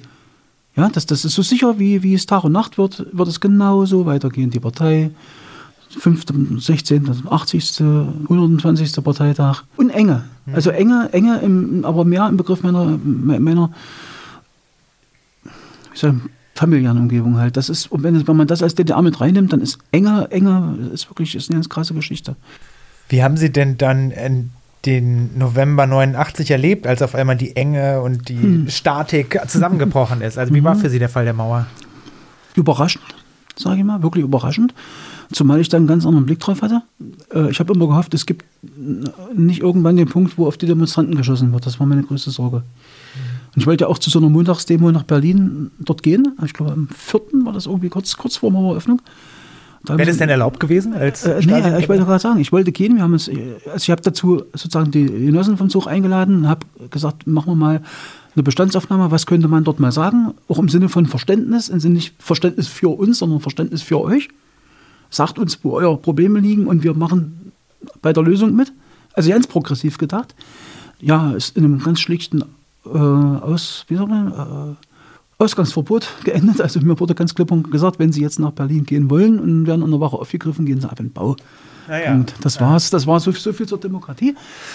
Ähm, ja. Und dann wurde es natürlich spannend, ist klar. Dann eines Morgens Rias, die Mauer ist offen, ein tierisches Geschrei, alle horscheln durch die Zimmer und über den Flur. Halbnackt ist klar, also wie sie aus dem Betten sprangen. Und hast du schon gehört, hast du schon boah, und dann ging das ein riesen Gewässer, muss man sich vorstellen, so ein, so ein, so ein Unterkunftsblock, wo dann Zimmer an Zimmer, riesenlange Flure und alles rennt durch die Gegend. Äh, und es kann doch nicht sein und da war und dann diese Zweifel und und ach, das war einfach Wahn. Und ein paar Tage später, ich weiß nicht wie viel, haben sie uns dann nach Berlin gekarrt. Äh, Maß, Maßnahme Grenzsicherung, also sprich, uns haben sie dann als Grenzposten hingestellt in normale NVA-Uniform mit diesen Bauchläden, die damals immer hatten, wo Stempel drin waren, wo die Ausweise gestempelt hat. Völlig sinnlose Maßnahme, ne? aber ist ja egal. Und ähm, wir sind dort einfach hingekommen. Ich stand in der Pushkin-Allee auf DDR-Seite vielleicht 50 Meter weg. Da gibt es auch ein Video übrigens, kann man, kriegt, man, kriegt man ein Video dazu. 50 Meter hin, so ein bisschen über die Köpfe der Leute weggeguckt, äh, stand ein Autodrehkran und hat dann gerade das Ding rausgehoben, das Mauersegment und auf der Mauer saßen Leute und drüben waren die aus dem Westen und alles grölte und ein riesige Lautstärke, Spektakel, Euphorie. Na, und dann ging das los, da haben die sozusagen erst die, die waren es zwei oder drei Segmente so breit wie die Straße weggeräumt. Ähm, ja, und dann waren vorher schon solche Leit, Leitplanken hingestellt aus, aus Stahl, das sozusagen die Besucherströme regeln sollte. Und wir standen dort und, und sollten immer auf jeden Ausweis einen Stempel drücken. Mhm. Also, und dann ging das natürlich, dann sind die Leute gerannt, hast du gar nicht alle erwischt. Ne? naja, die, die rannten einfach nach dem Westen rüber und rüber und rüber. Und das, war völlig, völlig unkontrolliert dann im Endeffekt. Ne? Äh, und ich stand da, weiß ich noch, da waren, die, waren diese Mauersegmente weg und ich gucke so in diese Straße drüben in, in, in Kreuzberg rein. Und das war wie so ein, weiß nicht, ob man das kennt, so ein, wie so ein Sog, so hat richtig gezoomt. Also als ob ich so mit, mit, mit dem Blick immer, immer, immer, immer weiter in die Straße reingehe, bis sie zu Ende ist. Ne? Das war das erste Mal, dass Sie im Westen gesehen haben. Ja, das war das erste Mal, ja. Das war mit, wo die Dinger weg waren. Mhm. So, so über die Menschen drüber und dann so diese Straße und dann bin ich, bin ich am irgendwann, weiß ich, das war abends dunkel, vor, direkt wo die Mauer ist halt genau und dann waren Kreuzberger da und wir haben dann also die haben ein Silbertablett mitgebracht und Sekt und Zeug. Ne? Und dann haben wir uns da genau, genau auf dem Mauerstreifen, genau da, wo die Linie war, haben wir uns da mitten, mitten auf den Grenzübergang gesetzt und haben erstmal ordentlich eingebechert. Ja. Mit den Kreuzbergern. Mit den Kreuzbergern Ja, natürlich. Ja. Und dann einer war mit dem Motorrad da, mit so, mit so einer Crosskarre hier, mit so einer 600er Einzylinder. Und das war natürlich der Hammer. Da wollte jeder mal drauf. Also ich habe es nicht gemacht, weil ich irgendwie, nee, mir war nicht danach. Und, aber die, die Genossen, sage ich jetzt mal von uns, ne, jeder Reihe um, wie, wie im Karussell, sind die alle auf die Karre und erstmal rums, erstmal über die Grenze geheizt, rüber nach Kreuzberg, wieder rüber. Herrlich. Mhm. Das war, ey, das war wirklich so. Und dann dachte ich mir so, ey, warte mal, stopp mal. Irgendwas, irgendwas ist jetzt aber ganz anders. Dann kamen die Vorgesetzten, haben uns zur Ordnung gemahnt. Wir standen dort am Grenzübergang, Uniform, äh, wie ist er, äh, Hosenträger hier, diese, diese, diese Lederhosenträger, die wir da hatten, mhm. Feinripphemd, Achselhemd, eine Zigarette der Schnauze, ein Glas Bier und am Pässe gestempelt. Moorverfahren. Und dann kamen, die, dann kamen dann die Vorgesetzten an hier mit den, mit den großen Major und drüber und haben uns dann Moral predigen wollen. Da standen alle da, haben den zugehört und irgendwann nur noch gelacht. Wir haben alle nur noch gelacht und die, die hatten oh, Genossen und die wollten dann nochmal richtig so schön. Wir haben nur gelacht und ein paar Tage später habe ich beschlossen, jetzt reicht's mir, das war zwar ganz nett hier. Nach Potsdam gehe ich auch nicht wieder, außer meinen Ausweis abgeben. Ja, dann bin ich dann zurück nach Potsdam äh, in der Karabteilung, habe meinen Ausweis genommen, habe den auf den Tisch, wirklich auf den Tisch geklatscht, so mit Wucht, so einfach hingehauen, das Ding. Und er sagt, was ist denn mit Ihnen los? Na, ich sage, ich gehe jetzt nach Hause. Mhm. Wie nach Hause? Naja, ich gehe jetzt nach Hause. Sagt, Sie können doch jetzt nicht einfach vom Dienst hier. Ich sage, natürlich kann ich das. Das war noch 89 oder wann? Ja, ja, ja, im Dezember. Hm, ich habe doch im Dezember, Dezember angefangen, ja. schon in hm. Halle LKW zu fahren. Dann. Also 9. November, vielleicht drei Wochen später oder so. Aber war, was, was für ein Gefühl war das dann die ganze Zeit verbunden? War es von vornherein, ab dem ersten Moment, wo Sie das erfahren haben, Euphorie oder war da eben auch so ein bisschen. Ah, Vorsicht, Vorsicht. Unsicherheit? Oder? Da war natürlich Unsicherheit. Ich kannte ja nichts davon, gar nichts. Man muss sich vorstellen, man ist in, in, einer, in einer total roten Blase oder einem roten Käfig, wie man es nennen will, aufgewachsen und steht plötzlich vor einer ganzen Welt. Und auch vor dem bösen Klassenfeind. Ja? Die bösen Kapitalisten. Dann ja, kommen die alle. Boah, die haben geile Motorräder. Das ist schon, hey, wirklich, also, naja, was denn?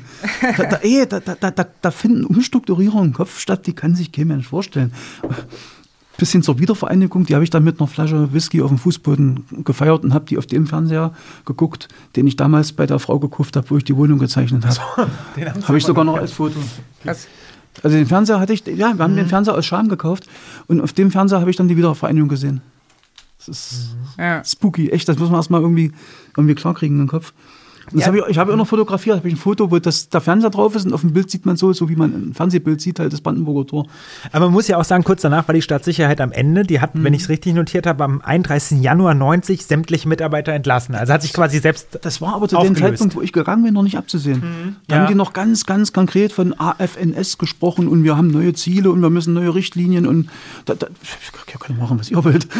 Es gab eigentlich noch so eine Reformstasi oder so ein Gedanke, ja, dass man das jetzt noch hinbekommt. Nach Reform auch. möchte ja. ich das nicht nennen. Die haben sich einfach einen Kopf gemacht, wie sie irgendwie ihre Macht erhalten, denke ich mal. Okay. DDR gab es ja auch noch. Also die wollten irgendwie, wollten sie ihrem noch gerecht werden.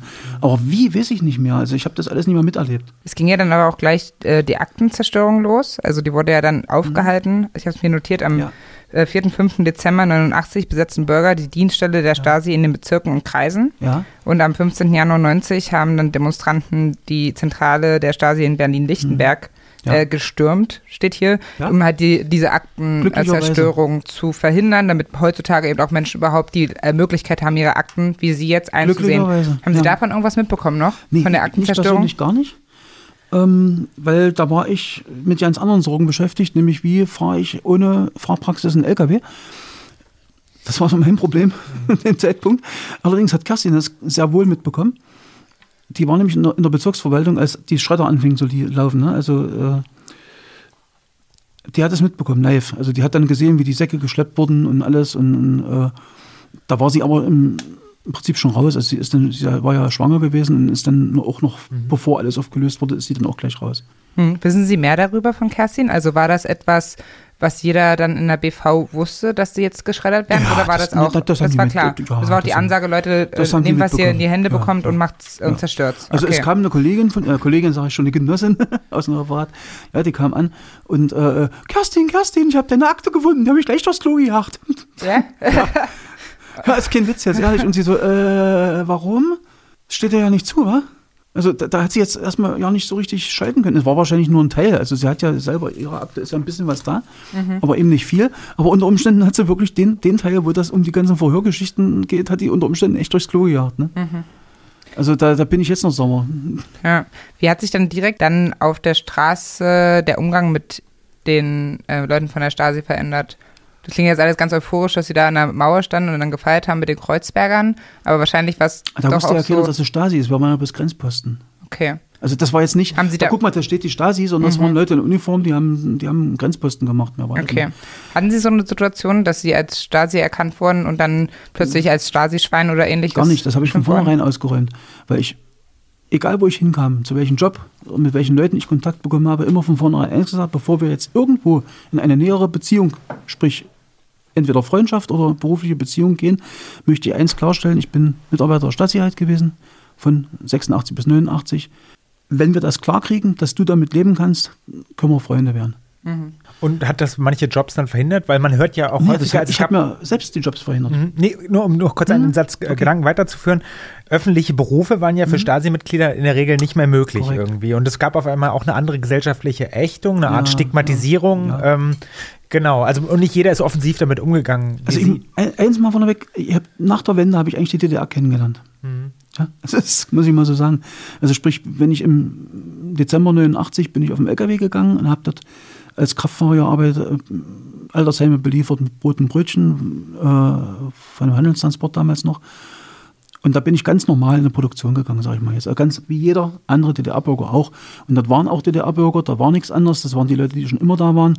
Die Verkaufsstellen waren schon immer da, die alles. So, da bin ich sozusagen. äh, Das, das Krasse ist, es fühlte sich für mich wie ein Sprung in eine völlig fremde Welt an. Ja. Da habe ich erst mal gelernt, was ist DDR. Da, also, als ich mit meinem Ello, den ich damals hatte, als Lieferfahrzeug mit einem kompletten Fahrhaus durchgebrochen bin, okay, oder wo mir die Hinterachse hinten auf immer nebenher lief, weil das einfach nur Schrott war, was die gefahren haben. Und ich bin gefahren und das Bremspedal klackte einfach nur durch, ohne dass eine Bewirkung kam. Und das bei 80 auf der Landstraße. Da fand ich nicht witzig. Und das war, da habe ich erst mal mitbekommen, in welchem Zustand dieser Staat war, die, die Produktionsstätten waren. Ja? Also das war schon eine krasse Geschichte. So, und dazu kam natürlich, wie Sie sagten, der, die, diese Ächtung der Leute. Ne? Man war als Stasi-Schwein erstmal voll auf dem Trapez, egal was man gemacht hat, wie lange, wie jung man war oder sonst was, ohne jeglichen Hintergrund. Wie es dazu kam, hat alles niemanden interessiert. Du warst von Grund auf das Arschloch. So.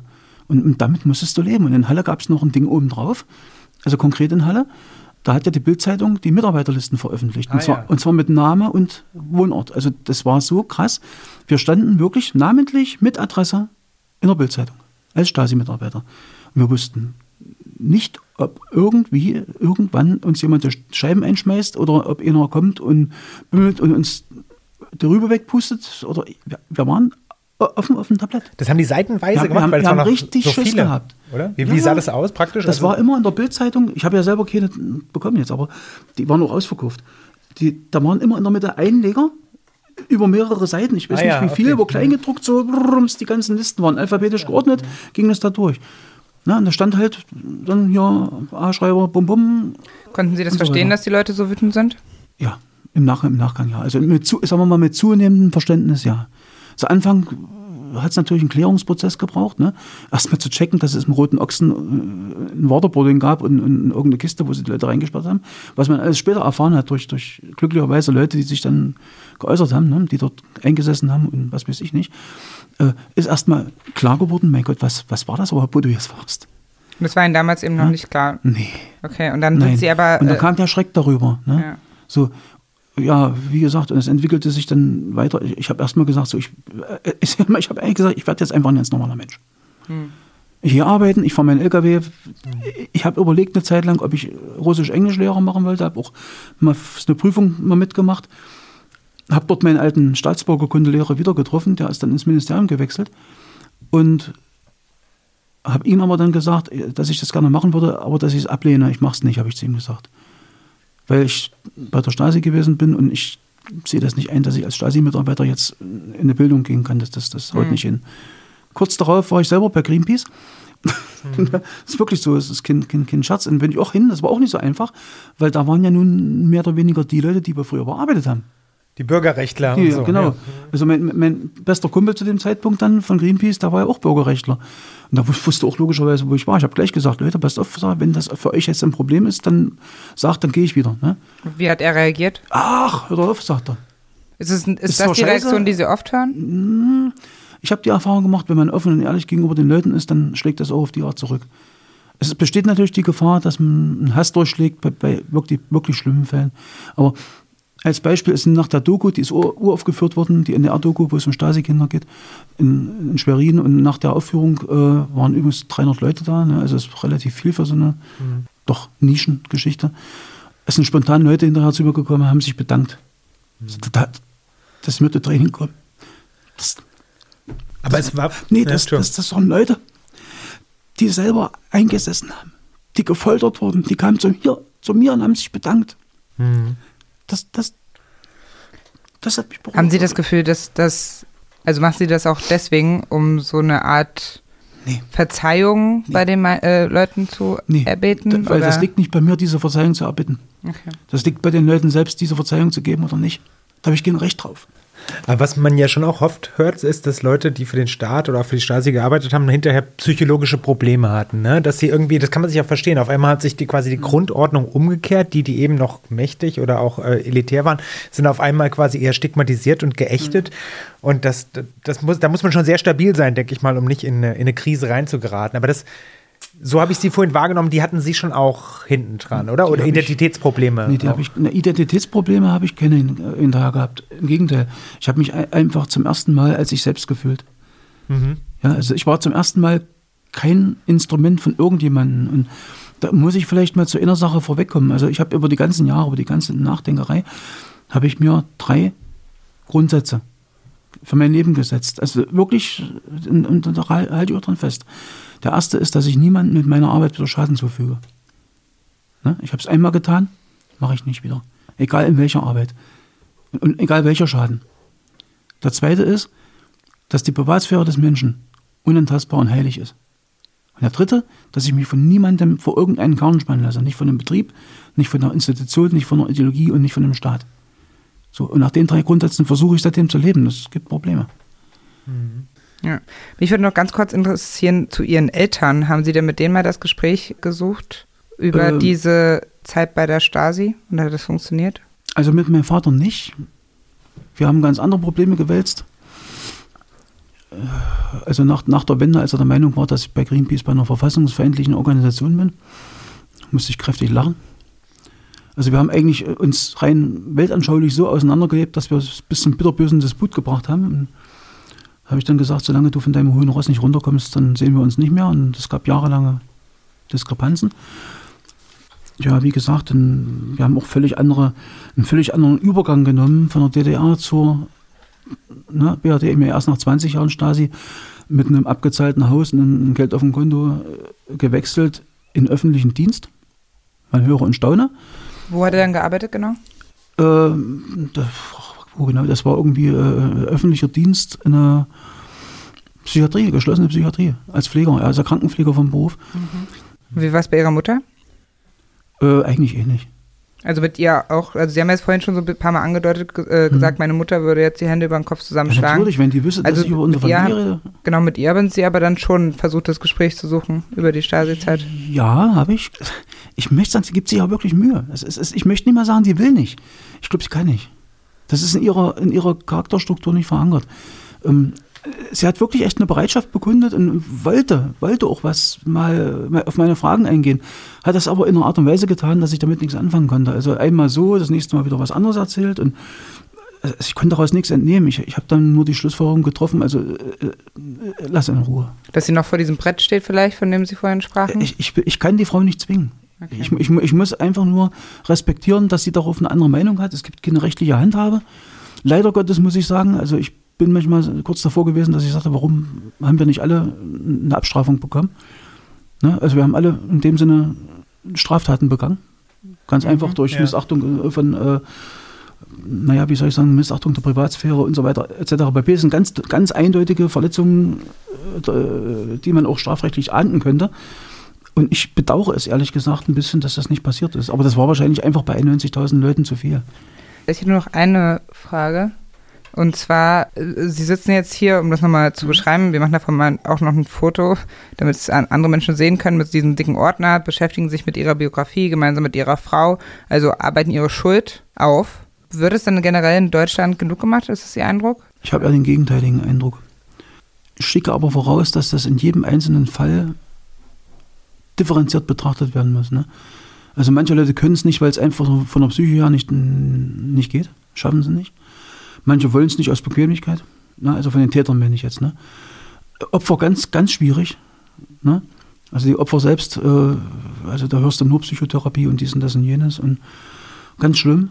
Also ein, ein, eins finde ich echt der Hammer. Also alle Leute, die ich kennengelernt habe bisher, die irgendwo durch die Stasi richtig, richtig im Dreck gesteckt haben, von Haft bis sonst was, da war nicht ein Mensch dabei, der sich, ich sag mal, ungebührlich verhalten hätte oder irgendwas. Also ich habe mit, mit den meisten längere Zeit Kontakt gehabt, es sind Freundschaften daraus entstanden. Also das ist wirklich, also das, da bin ich unglaublich dankbar für.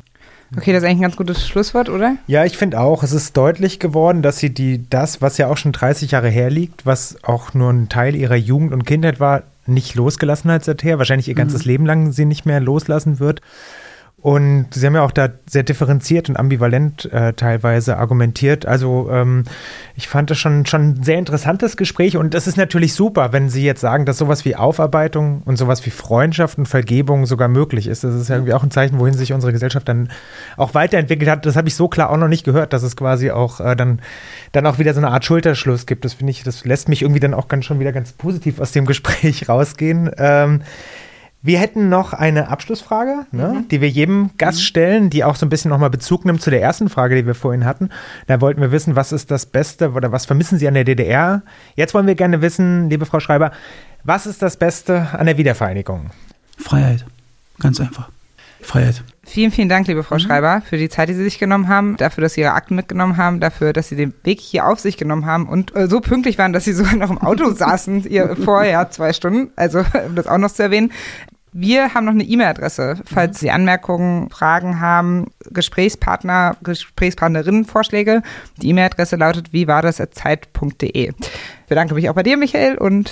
Merci, gleichfalls. Ja, ja und möchte, möchte mich auch ganz doll bedanken bei Ihnen. Dankeschön. Na, das ist nämlich ein, ein guter Weg, einfach vielleicht doch was zu bewirken. In dem Sinne, wir wollen alle das Beste bewirken. Tschüss. Tschüss. Ciao. Wie war das im Osten? Ein Podcast von Zeit Online, moderiert von Valerie Schönjan und Michael Schlieben. Redaktion Munja Mayborg. Produziert von poolartists.de.